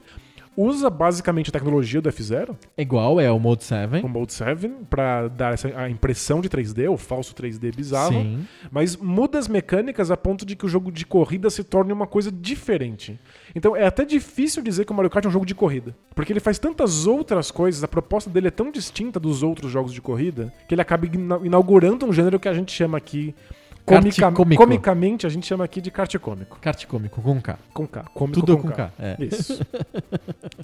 e é isso. Legal, é, acho que todo mundo conhece o Super Mario Kart, não tem muito o que explicar. Assim como todo mundo conhece o Pro Evolution Soccer, né? Isso. Acho que estamos falando do Super Mario Kart de Super Nintendo, até porque talvez o de 64 tenha uma outra entrada. É, é. E, e também- talvez tenha outro nome. Eu não sei se é Super Mario Kart. Ele Acho é que é. Mario Kart 64. Será que- Será que não é Super Mario Kart 64? Não sei. É, talvez, não sei. Vamos, eh, fica pros links do post. Boa. Vamos pros critérios? Bora lá. Comecemos então com música, Música. pra mudar um pouquinho. A gente sempre começa com os gráficos, né? Agora começamos com música. Come- começamos com música. O Pro Evolution Soccer é que nem o FIFA, né? Ele, ele elege músicas corriqueiras, é, músicas que existem, né? Não, não são músicas de videogame, são músicas do mundo real, digamos, das pessoas, e coloca no jogo. Mas isso não, fo- não é desde o começo. Acho que o, Pro- o Pro Evolution Soccer, o Winning Eleven, tinha umas músicas próprias dele até isso virar uma certa regra do mercado, a partir, sei lá, do final dos anos 90, início dos anos 2000. É, tinha umas músicas eletrônicas antes, uns É. puts puts de balada, assim. Exato. É, mas é que, é que eu acho que pra ser justo com o, com o Pro Evolution Soccer, com o In Eleven, a gente precisa levar em consideração o som da torcida, a narração do, do- da, da partida. Tem narração, exato. Ele, ele tem uma- um play-by-play que já era uma coisa que a Konami já fazia no International Superstar Soccer Deluxe, que tinha uma play-by-play bem simples, mas tinha. E que o FIFA não, não, não tinha na época, na mesma época. né? Não, o FIFA International Soccer ele não tinha narração, ele só tinha sons da- do ambiente, etc, mas não tinha play-by-play. Tinha a torcida genérica que gritava. É Marvel, Marvel. Eu, eu ouvia Kaiser, Kaiser. Faz sentido, né? Afinal, a Kaiser é a grande cerveja. É a cerveja dos momentos felizes. Se tava numa propaganda involuntária no Marvel's Capcom, por que não pode estar no FIFA? Viu? Conseguimos juntar Marvel e Kaiser. Os Olha dois lá. gritos que a torcida grita, na verdade, não é? Uma... às vezes eles gritam Marvel, às vezes eles gritam Kaiser, porque tá tudo junto. Que absurdo. Isso era pra encerrar o podcast. é, deveria, né? A bobageira de. É o bagulho encerramento. de fim de podcast. Pra quem não sabe o que a gente tá falando, vai ter que ter nos links do post Links do post. o- a propaganda da Kaiser no Marvel's Capcom 2. Existe, a gente não vai dar detalhes, você vai ter que escutar nos links do post. Porque eles existem, sabe? No post tem links. Eu sei que vocês não leem. Mas, tá, mas lá, a né? gente faz. É, é, Com é, carinho. Com muito carinho, não com, não com canarinho, mas com carinho. Carinho. A gente faz com, com carinho. Os links do post tá lá. Então você vai lá, você vai clicar, você vai descobrir que existe a propaganda da Kaiser em português, porque a Kaiser é uma cerveja brasileira e não, não existe em nenhum outro planeta, outro, outro, outro país deste planeta. E outros planetas também. não existe. Pois é. a menos que seja surpreendentemente boa a distribuição da Kaiser. A gente não sabe. Nossa, muito surpreendente. Mas não existe em nenhum outro país do, do planeta a cerveja Kaiser fora o Brasil, a propaganda em, em português do Brasil, no Marvel vs Capcom do Dreamcast. É, eu já vi alguns vídeos no YouTube com o pessoal falando assim: é montagem, isso não, não, não é verdade. Então eu preciso dar o depoimento de que eu vi isso acontecendo de fato no CD do, Existe. do Marvel vs. Capcom 2 de Dreamcast. Marvel vs Capcom 2 de Dreamcast tem a propaganda da Kaiser. E quando a gente percebeu, você imagina, dois adolescentes na frente de um Dreamcast e de repente a gente ouve a propaganda da Kaiser. Então a gente surtou, eu faltei pular pela janela. Ah. Você começou a botar fogo na roupa. Nossa, foi botar cueca na cabeça e corri na rua. Mas enfim, não. tá lá não- no link do post. não, a, a propaganda na- do FIFA não é na Kaiser, é um grito genérico de torcida, efeito Que todo nuvem. mundo, cada um escuta o que quiser. Isso. Eu escutava a Marvel. Eu escutava Kaiser, mas é, não sei. Isso significa alguma coisa sobre a personalidade das pessoas. Tinha que ter um BuzzFeed, né? Um teste. Quem é você de acordo com o que você escuta no grito da torcida? É, tipo aquelas uh, as tábuas de Rorschach aqui, né? Tipo, o que, Isso. que você enxerga nessa mancha? O que, que você ouve nessa torcida do FIFA? É isso. Eu escutava Marvel, mas enfim. Tem no, no FIFA, no FIFA só isso. E no Pro Evolution Soccer tem uma tentativa de narração que ficou famosa depois com os Bomba Pets, né? Porque eles eles- eles pegam podiam o Winning alterar, Eleven, é. não sei de que ano, 2000 e alguma coisa. E eles colocam o Galvão Bueno, colocam o Luciano do Vale. Na época era só um cara que fazia interjeições de espanto. Nossa! Que chute! Que defesa! Né, Era uma coisa assim, né? Não era uma narração Gritava gol! é, não tão, tão precisa quanto a narração que tem hoje, né? É, e, E uma música putz putz. e lembrando que a gente vai falar isso da- melhor daqui a pouco, mas que o Pro Evolution Soccer tinha ferramentas muito boas de edição. De edição, verdade. Então, por o isso Winning que ele- Eleven era clássico, você podia mexer nos jogadores, você podia trocar, você podia escalar o que você quisesse. Hum. E é por isso que os pirateiros conseguiam alterar o som do jogo e Sim. colocar, mudar os uniformes. Mesmo uma coisa pra console, que era uma coisa que a gente só E via uma das acontecer em coisas que computador, né? aconteceu nos, nos primeiros Winning Elevens, primeiros Pro Evolution Soccer, é a criação da Master League, né? Você você tinha uma liga que você personalizava e podia jogar a temporada com o seu time. Tem até hoje, né? É que eh, virou- era o carro-chefe do Pro Evolution Soccer por muitos anos, até o pessoal desencanar disso. Sim. É, de música, acho que é isso, né? Pro, pro Evolution É, Soccer. tem torcida, tem músicas putz-putz genéricas de outras bandas. Até surgiu as músicas que são autorais, que tem. Autorais no sentido de músicas que têm autores definidos que você conhece, que você escuta na- no mundo real, né? E tem narração. Já o Mario Kart tem efeitos sonoros extremamente icônicos, Ficou clássico, clássico e. Musiquinhas. A trilha sonora da Nintendo. que é sensacional, e que é estilo Mario. Não sei se é do Koji Kondo, coloco os links do post também. Que o Koji Kondo é o autor de quase todas as t- músicas do Mario. Inclusive até hoje, você vai no Mario Odyssey. eh, O Koji Kondo é um dos caras que assina a trilha do Mario Odyssey, não é o- o cara principal, ele deve ser meio aposentado, sei lá. Mas tá lá. Mas tá lá. E, e o- as músicas do Mario Kart são super famosas, que usam o estilo do- das jogos de plataforma do Mario dentro de uma trilha de jogo de kart cômico. Então é tudo engraçado, tudo fofinho. A música vai nesse, nesse, nesse lado também. Então, Eu voto no Mario Kart. ponto pro Mario Kart. Ponto pro Mario Kart, Mario Kart 1 a 0 sobre o Winning Eleven. Boa. Vamos para os gráficos. Gráficos. Os dois jogos têm esse quê de gráfico 3D falso, né? O Pro Evolution Soccer não é 3D de fato? Acho que ele, ele começa a ser 3D de fato um pouco, um pouco depois. Mas ele em 95 eu acho que ele era 3D falso. Ele era tipo t- é, Mode 7 ou algo assim. Posso estar falando uma super groselha, não vou pesquisar agora. a gente coloca de novo nos links do post. A gente quer que você entre lá no B9 lá, dá audiência lá pro Merigo. Acho que era um, o, o, o Super Mario Kart é, é anterior, então ele tá explorando essa tecnologia do, do, do Mode 7. É, é uma coisa bem. e fica claro, né, que é Mode 7 quando você vê o tamanho das pistas, né? É, são pistas bem pequenas, você consegue quase ver a pista inteira de uma visão só. Você tá no carrinho, você consegue ver- enxergar quase o circuito todo, né? E. E as coisas que estão muito perto de você, elas são muito visivelmente 2D. Muito, muito. Né? Elas são, obviamente, uns cartazes de papelão. Sim, E a, a impressão do 3D só vem quando você olha pro horizonte, É. né? exato. E é, eu acho bonito os gráficos do Mario Kart. Eu gosto bastante. Eu acho que são, funcionam super bem.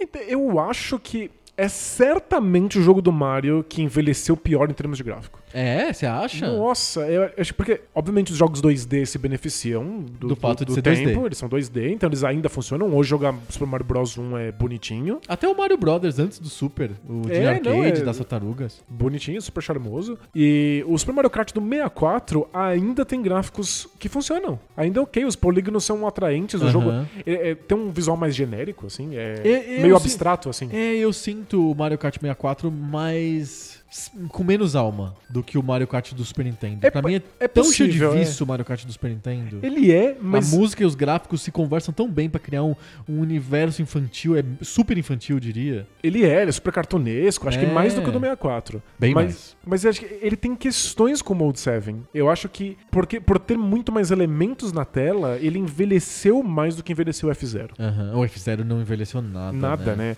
E o, o, o Super Mario Kart ainda é esquisito. Aquelas curvas super fechadas ainda dão uma sensação meio bizarra de um Aham. 2D meio quebrado. Eu acho que é, é um jogo muito legal, que eu joguei muito. Eu mas- ainda jogo. Então, eu revisitei o Super Mario Kart recentemente e achei que ele não funciona mais. É. É, Eu enquanto o gosto de F0 jogar. e o do 64 ainda funcionam. O da- o F0 é perfeito. O F0 é perfeito até hoje. Você consegue jogar como se fosse um jogo novo. Eu gosto do Mario Kart. Claro que ele não ele envelheceu. né? Ele não é um jogo evergreen.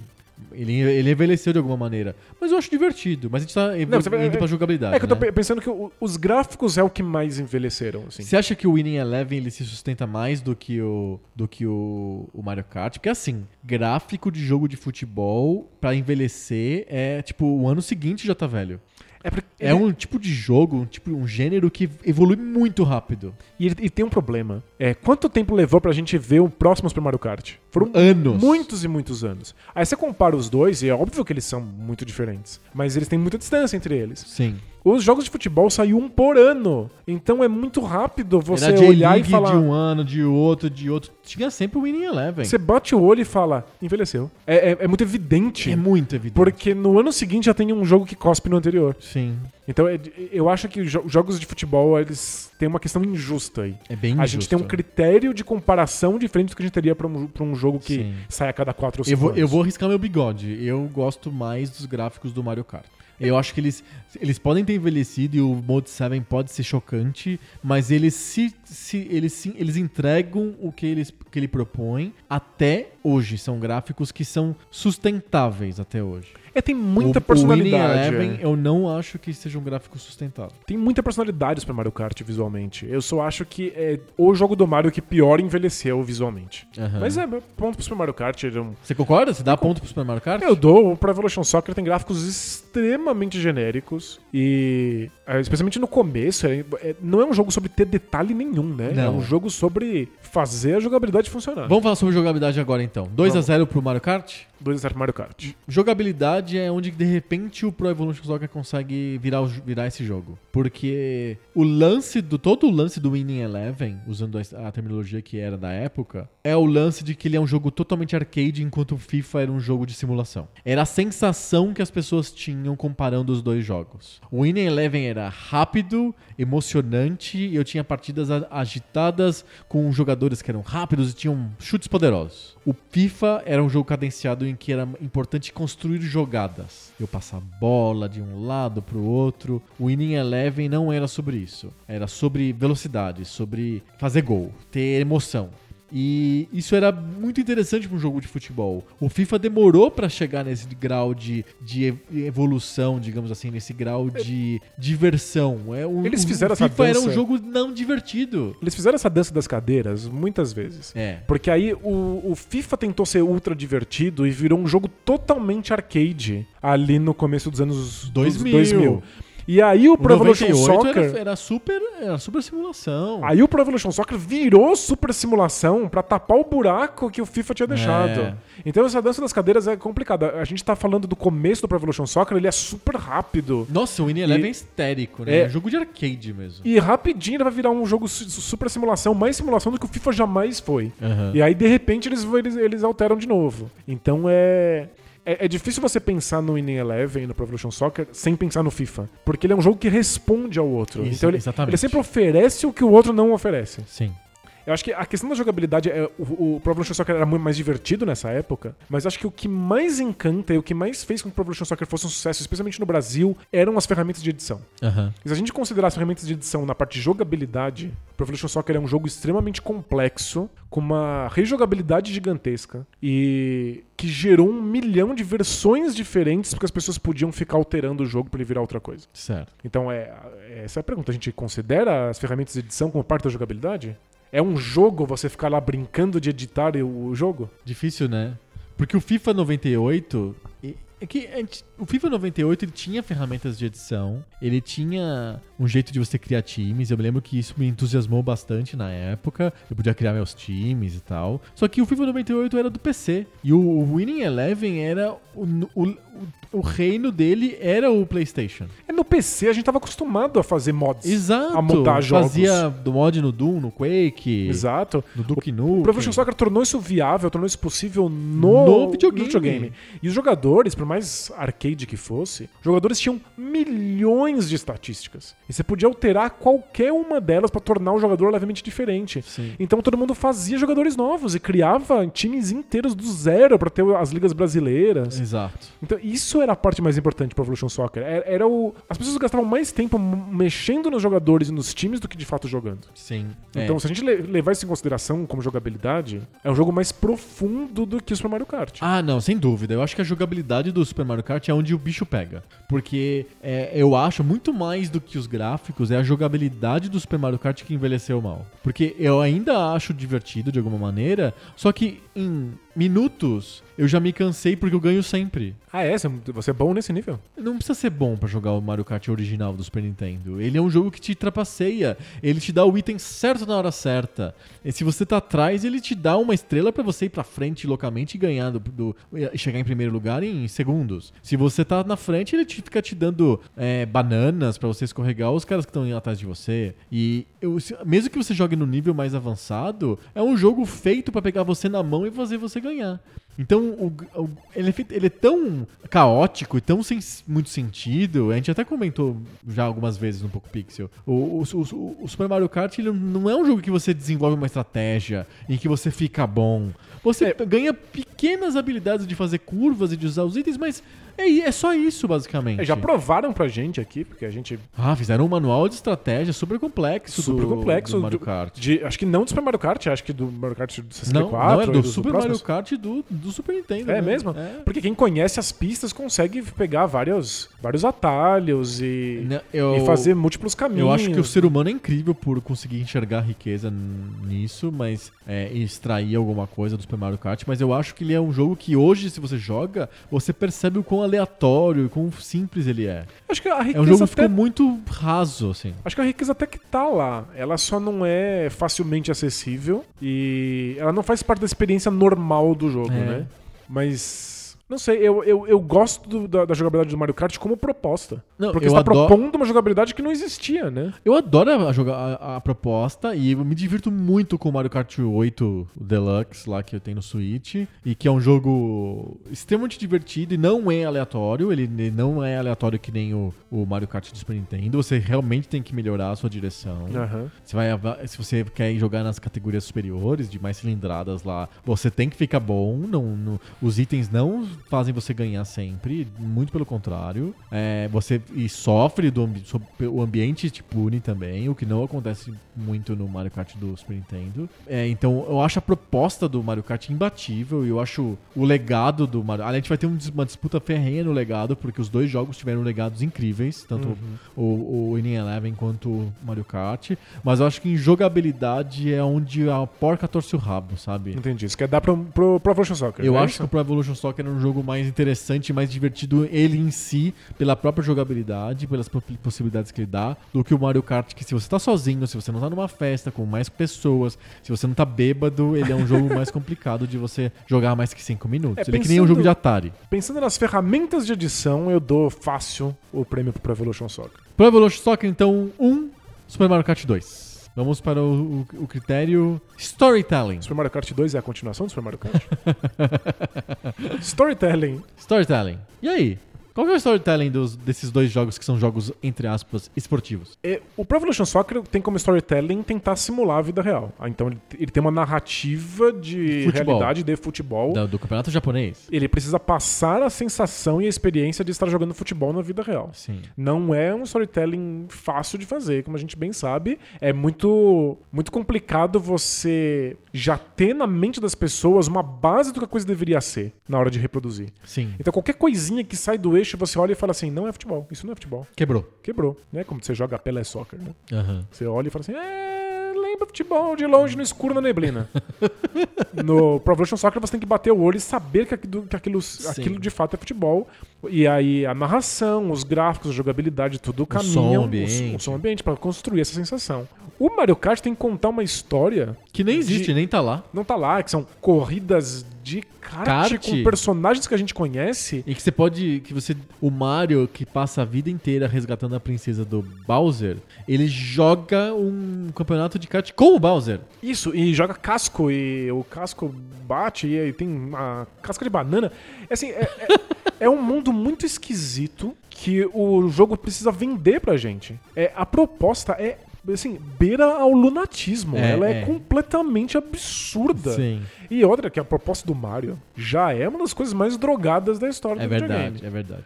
É Então- pilolado. É, uma- é um mundo estranho, uma proposta estranha, e você precisa amarrar isso num, num mundo, numa narrativa que seja coisa. Eu acho que o Super Mario Kart é um, um desses cases de sucesso. Uhum. De como você pode vender pro jogador um mundo que aparentemente não faz nenhum sentido. Eu acho o mundo do Super Mario Kart muito divertido. Eu gosto da ideia, e eu não sei se é o primeiro jogo que faz isso, mas enfim, deve ser. Dessa ideia de fazer um jogo All Stars, que você coloca todos os personagens de uma franquia em outro contexto.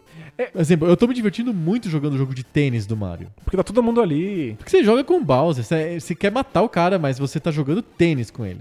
Sabe, tipo, nada faz sentido. E daqui a pouco tem o Super Smash Bros. Eu acho que o Super Mario Kart é o começo da política video show da É Nintendo. isso. Vamos celebrar nós mesmos e o nosso legado. Isso. E isso é que o criou essa sensação que as pessoas têm de que a Nintendo ela, ela é autossuficiente. Exato. Não precisa ter outras franquias, eu fico só com as nossas, porque a Nintendo celebra as próprias franquias. Muito. Muito! Então, o Super Mario Kart era ver todos os personagens que a gente conhecia de vários jogos diferentes, todos juntos num mundo que não parecia É uma contraditório. festa. Assim como a gente joga Super Mario Kart na festa, o jogo tá numa festa. É uma festa que todo mundo, todos os personagens que são atores de teatro, eu imagino assim, que estavam fingindo que eram inimigos, se juntam pra fazer uma confraternização no, num kart indoor. Pois é. É Sabe- sabe o que eu tipo a acho- firma, é a festa da firma. É a festa da firma. Eu acho muito engraçado que a Sony tentou a mesma coisa. A Sony tentou, já faz alguns anos, juntar todas as suas grandes franquias, seus grandes personagens num único jogão de luta. É um desastre. E, tipo, a jogabilidade é boa. Se bobear é melhor e mais sofisticada do que, do que Super Smash Bros. Mas alguma coisa ali não funciona. Não, não existe uma capacidade de tornar aqueles personagens tão distintos coesos. Aham. Isso vem da, da parte artística da coisa. O, o- o visual, a música, o, o- o cenário precisa compor um universo que seja viável. Sim. Quando eu tenho no, no Super Smash Bros. O, o cara do Metal Gear Solid e o cara do, do, do Donkey Kong, eu preciso fazer isso ter, ter algum tipo de coesão. Sim. E eu acho que o primeiro passo nisso é o Super Mario Kart. E então eu, eu acho que o storytelling do Super Mario Kart é interessante por isso, por criar um mundo coeso. E o do, fu- do futebol, não.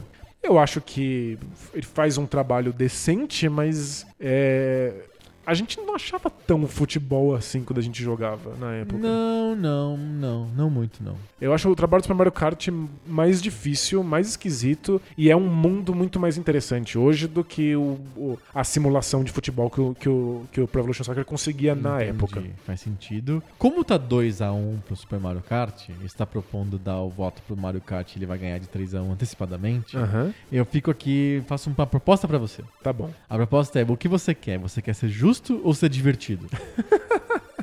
Será que eu dei o o storytelling pro Pro Evolution Se Soccer? você é dá o isso? storytelling pro Valor Soccer, tudo vai ser decidido no critério legado. E teremos emoção, aventura, Didi. Então, o que fazer, né? Um jogo de futebol é difícil, né? O storytelling é bacana. Vamos dar pro, pro... Não, tô brincando.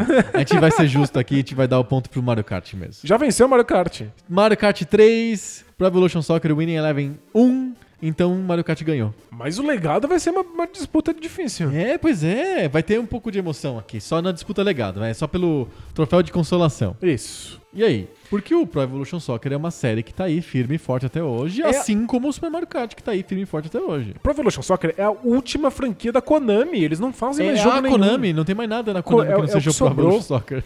E é um dos jogos mais vendidos de todos os tempos. Sem, sem dúvida. É, embora a FIFA Tá na seja camisa do maior. São Paulo, então eu tenho um carinho muito especial pelo Pro Evolution Soccer. É uma jabuticaba, então não vai bem em alguns mercados, mas no Brasil é um, um fenômeno. É, Eles perderam agora a Liga dos Campeões, eles estão praticamente sem franquias, eles só tem o Tem a- Campeonato Brasileiro. A Liber- Libertadores, né? Tem a- e o Barcelona. Mas tem o Barcelona. É só. o Barcelona. Engraçado. E- mas o Professional Soccer criou, estabeleceu um gênero que é um dos que mais vendem. É, consegue hoje ter um storytelling fantástico e uma simulação perfeita e tudo mais.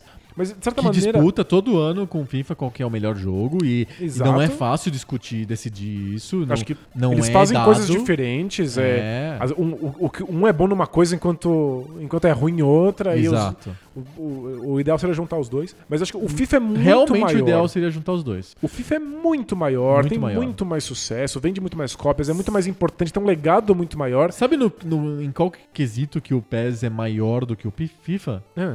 É na capacidade de customização, igual você estava falando desde o primeiro lá, o Winning Eleven do PlayStation. Até hoje, tem diversos sites e fóruns de pessoas que customizam e que foda-se que só tem o Barcelona e o- alguns times do Campeonato Brasileiro. Eu faço tudo, né? Você baixa lá e tem tudo, tudo. Tem o Real Madrid, o campeonato inteiro. É que é difícil competir quando o FIFA fala assim: você não precisa customizar, eu faço tudo pra você. Tá Tá, tudo pronto. tudo pronto. Você baixa, É, então é- é, é complicado. eu atualizo pra você. Eu acho que o maior legado do, do PES é um legado indireto. É o fato de que o, o, o Pro Evolution Soccer empurrou o FIFA pra se tornar o que se tornou. Aham. E sinto muito, mas o Pro Evolution Soccer vai morrer Eu eventualmente. também acho. A Konami tá mal das pernas, a questão financeira é complicada, eles não param de perder mercado. Eles não perdem as licenças. as- é difícil. Eles tiveram um momento em que eles foram quase tão grandes quanto o FIFA e eles dominaram o mercado europeu. E desde então eles só vêm caindo e caindo e caindo. Eles precisavam de muito investimento para que isso não acontecesse.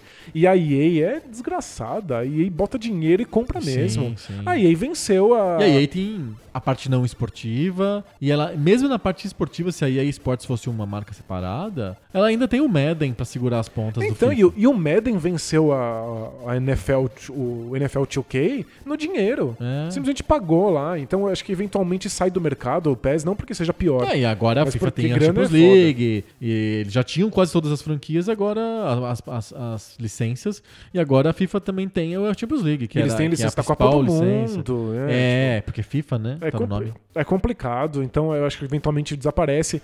O legado vai ser. Ele mostrou o caminho, forçou o FIFA a ter que, a ter que mudar, a ter Aham. que se tornar um jogo melhor. E consolidou um dos maiores gêneros da história dos videogames. Total. Que é jogo de futebol. Perfeito. O Mario Kart, ele tem dois legados. Um é o kart cômico. Ele criou esse gênero. Ele criou esse gênero. Não é um gênero muito frequente, mas é um gênero famoso. As pessoas gostam disso. Tem meia dúzia de jogos que fazem isso bem. Sim. E, de certa maneira, ele estabeleceu o party game. A ideia de que pessoas se juntassem no videogame não pra um contra um, mas pra jogar em grupo. Sim. Isso é uma coisa inovadora e que hoje é modelo nos videogames. E o terceiro legado bizarro é celebrar as franquias todas num único jogo. E que tornou a Nintendo um- um- uma marca poderosa. Você bater o olho no, num- num jogo e falar assim: nossa, tem tudo isso aí de franquia, que coisa incrível é a Nintendo. É, eu Acho que são, são três legados: pra Nintendo, pro Party Game e pros cartes cômicos. Sim. É, eu, eu, eu voto com você. Eu acho que o Super Mario Kart é, ele tem mais peso nesse legado do que o Winning Eleven. É porque são, são muitos legados diferentes, né? Exato, tem Eu- esse. tem influência em, mu- em muitas o frentes. gênero é, já é extremamente importante. A ideia do party game é mais importante ainda. A ideia de juntar todos os, os- as IPs de um de uma marca, de um selo, de um, um personagem específico, de uma franquia, num jogo só pra celebrar essa, essa, esse legado, essa, essa história, etc. É muito tra- interessante, atraente e, e o Mario Kart deu início a tudo isso. E eu, eu penso, eu- tem uma coisa engraçada, eu acho que a Nintendo às vezes é um pouco injustiçada. Hum, Com a- tadinha da Nintendo. Com a acusação, tadinha, né? Tão é pequenininha, é, né? exato. com a acusação de que ela, ela vive só das próprias franquias. Aham. Porque se a gente pensar no Nintendinho e no Super Nintendo, isso não acontecia. A Nintendo tinha jogo de tudo quanto é tipo, tudo quanto é, com- quanto é pro- produtora, É verdade. desenvolvedora. É verdade. É, é a partir do Super Mario Kart que a Nintendo parece ter tantas franquias próprias que as pessoas compram o console só pra esses jogos. No, no, no Nintendo 64, você vai começar a ter o fato de que as pessoas nem olham pros outros jogos. Elas não querem os outros jogos de plataforma. Elas só vão jogar os pla- o Mario na na plataforma porque é melhor. Sim. E aí o, ju- o console começa a ser amaldiçoado com o fato de que as, fra- as franquias eh, próprias são muito fortes. É, é, hoje tá, di- tá dissolvendo isso, mas em vários outros consoles da Nintendo era só franquias próprias. É, mas é- é uma falsa percepção que acaba se tornando realidade de tanto que se repete. Hum, perfeito. E eu acho que isso vem do Super Mario Kart. É um legado que é uma benção maldição. Entendi. Olha aqui quantas franquias nós temos. Elas estão todas reunidas numa festa e nessa festa tem karts. Eu não sei porquê. É Porque alguém, algum japonês era muito louco. Muito louco e gost- queria fazer um jogo de corrida e gostou de fizeram. E, que- e- e era legal mesmo. O Mario Kart é legal. Eu acho que tem muitos problemas de jogabilidade por ser um jogo tão aleatório, mas que é, é infernalmente divertido, viciante. E que deixou um legado deixou um absurdo. legado absurdo. É ponto pro, pro Mario Kart, né? Foi 4x1 isso? 4x1. Foi uma- Esse foi goleada. Foi gole... Não parecia. Não achei Não- que foi não, assim. também acho achava- que- É que acho que foi tudo por pouquinho. É, foi, cada, cada gol foi suado. O placar não, não, não mostra a realidade do confronto. Esses clichês de futebol. Clichê Tipo, de futebol. Mario, Mario Kart 4 Pro Evolution Soccer ou Winning Eleven 1. Esse é o resultado final aí do nosso Telecat de hoje. Boa. Parabéns, Boa. Mario Kart é um jogaço. Um beijo aí pro pessoal do Mario Kart. Não gosto do Super Mario Kart, na verdade. Não Nem gosto, dos novos. Não gosto da proposta, mas é, eu acho é, é muito interi- inteligente, é muito interessante que exista. Sim. E fez um bem danado pra indústria. Eu acho que sim também. Muito bom, temos um episódio. Temos? Temos Ok. Shenmue, temos é, Mario Kart, até Shen- jogo de futebol a gente falou. Shenmue é bem melhor que Mario Kart. Não tô brincando. E é isso. Ah, pra ficarem sabendo das novidades aí do Poco Pixel, não se esqueçam aí de instalar aí o FanClick. E esperamos que em breve o FanClick mande uma notificação dizendo assim: Adriano jogou Shenmue, veja aqui as impressões iniciais. Isso, vai, vai acontecer, vai acontecer. Tá aqui, promessa. Boa. Pode, pode aí. Já vai Se eu- baixando lá Se pra eu fazer uma editasse o pressão. podcast, eu botaria som de carimbo. Cara, Pode carimbar. Boa. Muito bom. Semana que vem a gente volta com mais papo novo. Sobre videogame velho. Valeu! Tchau.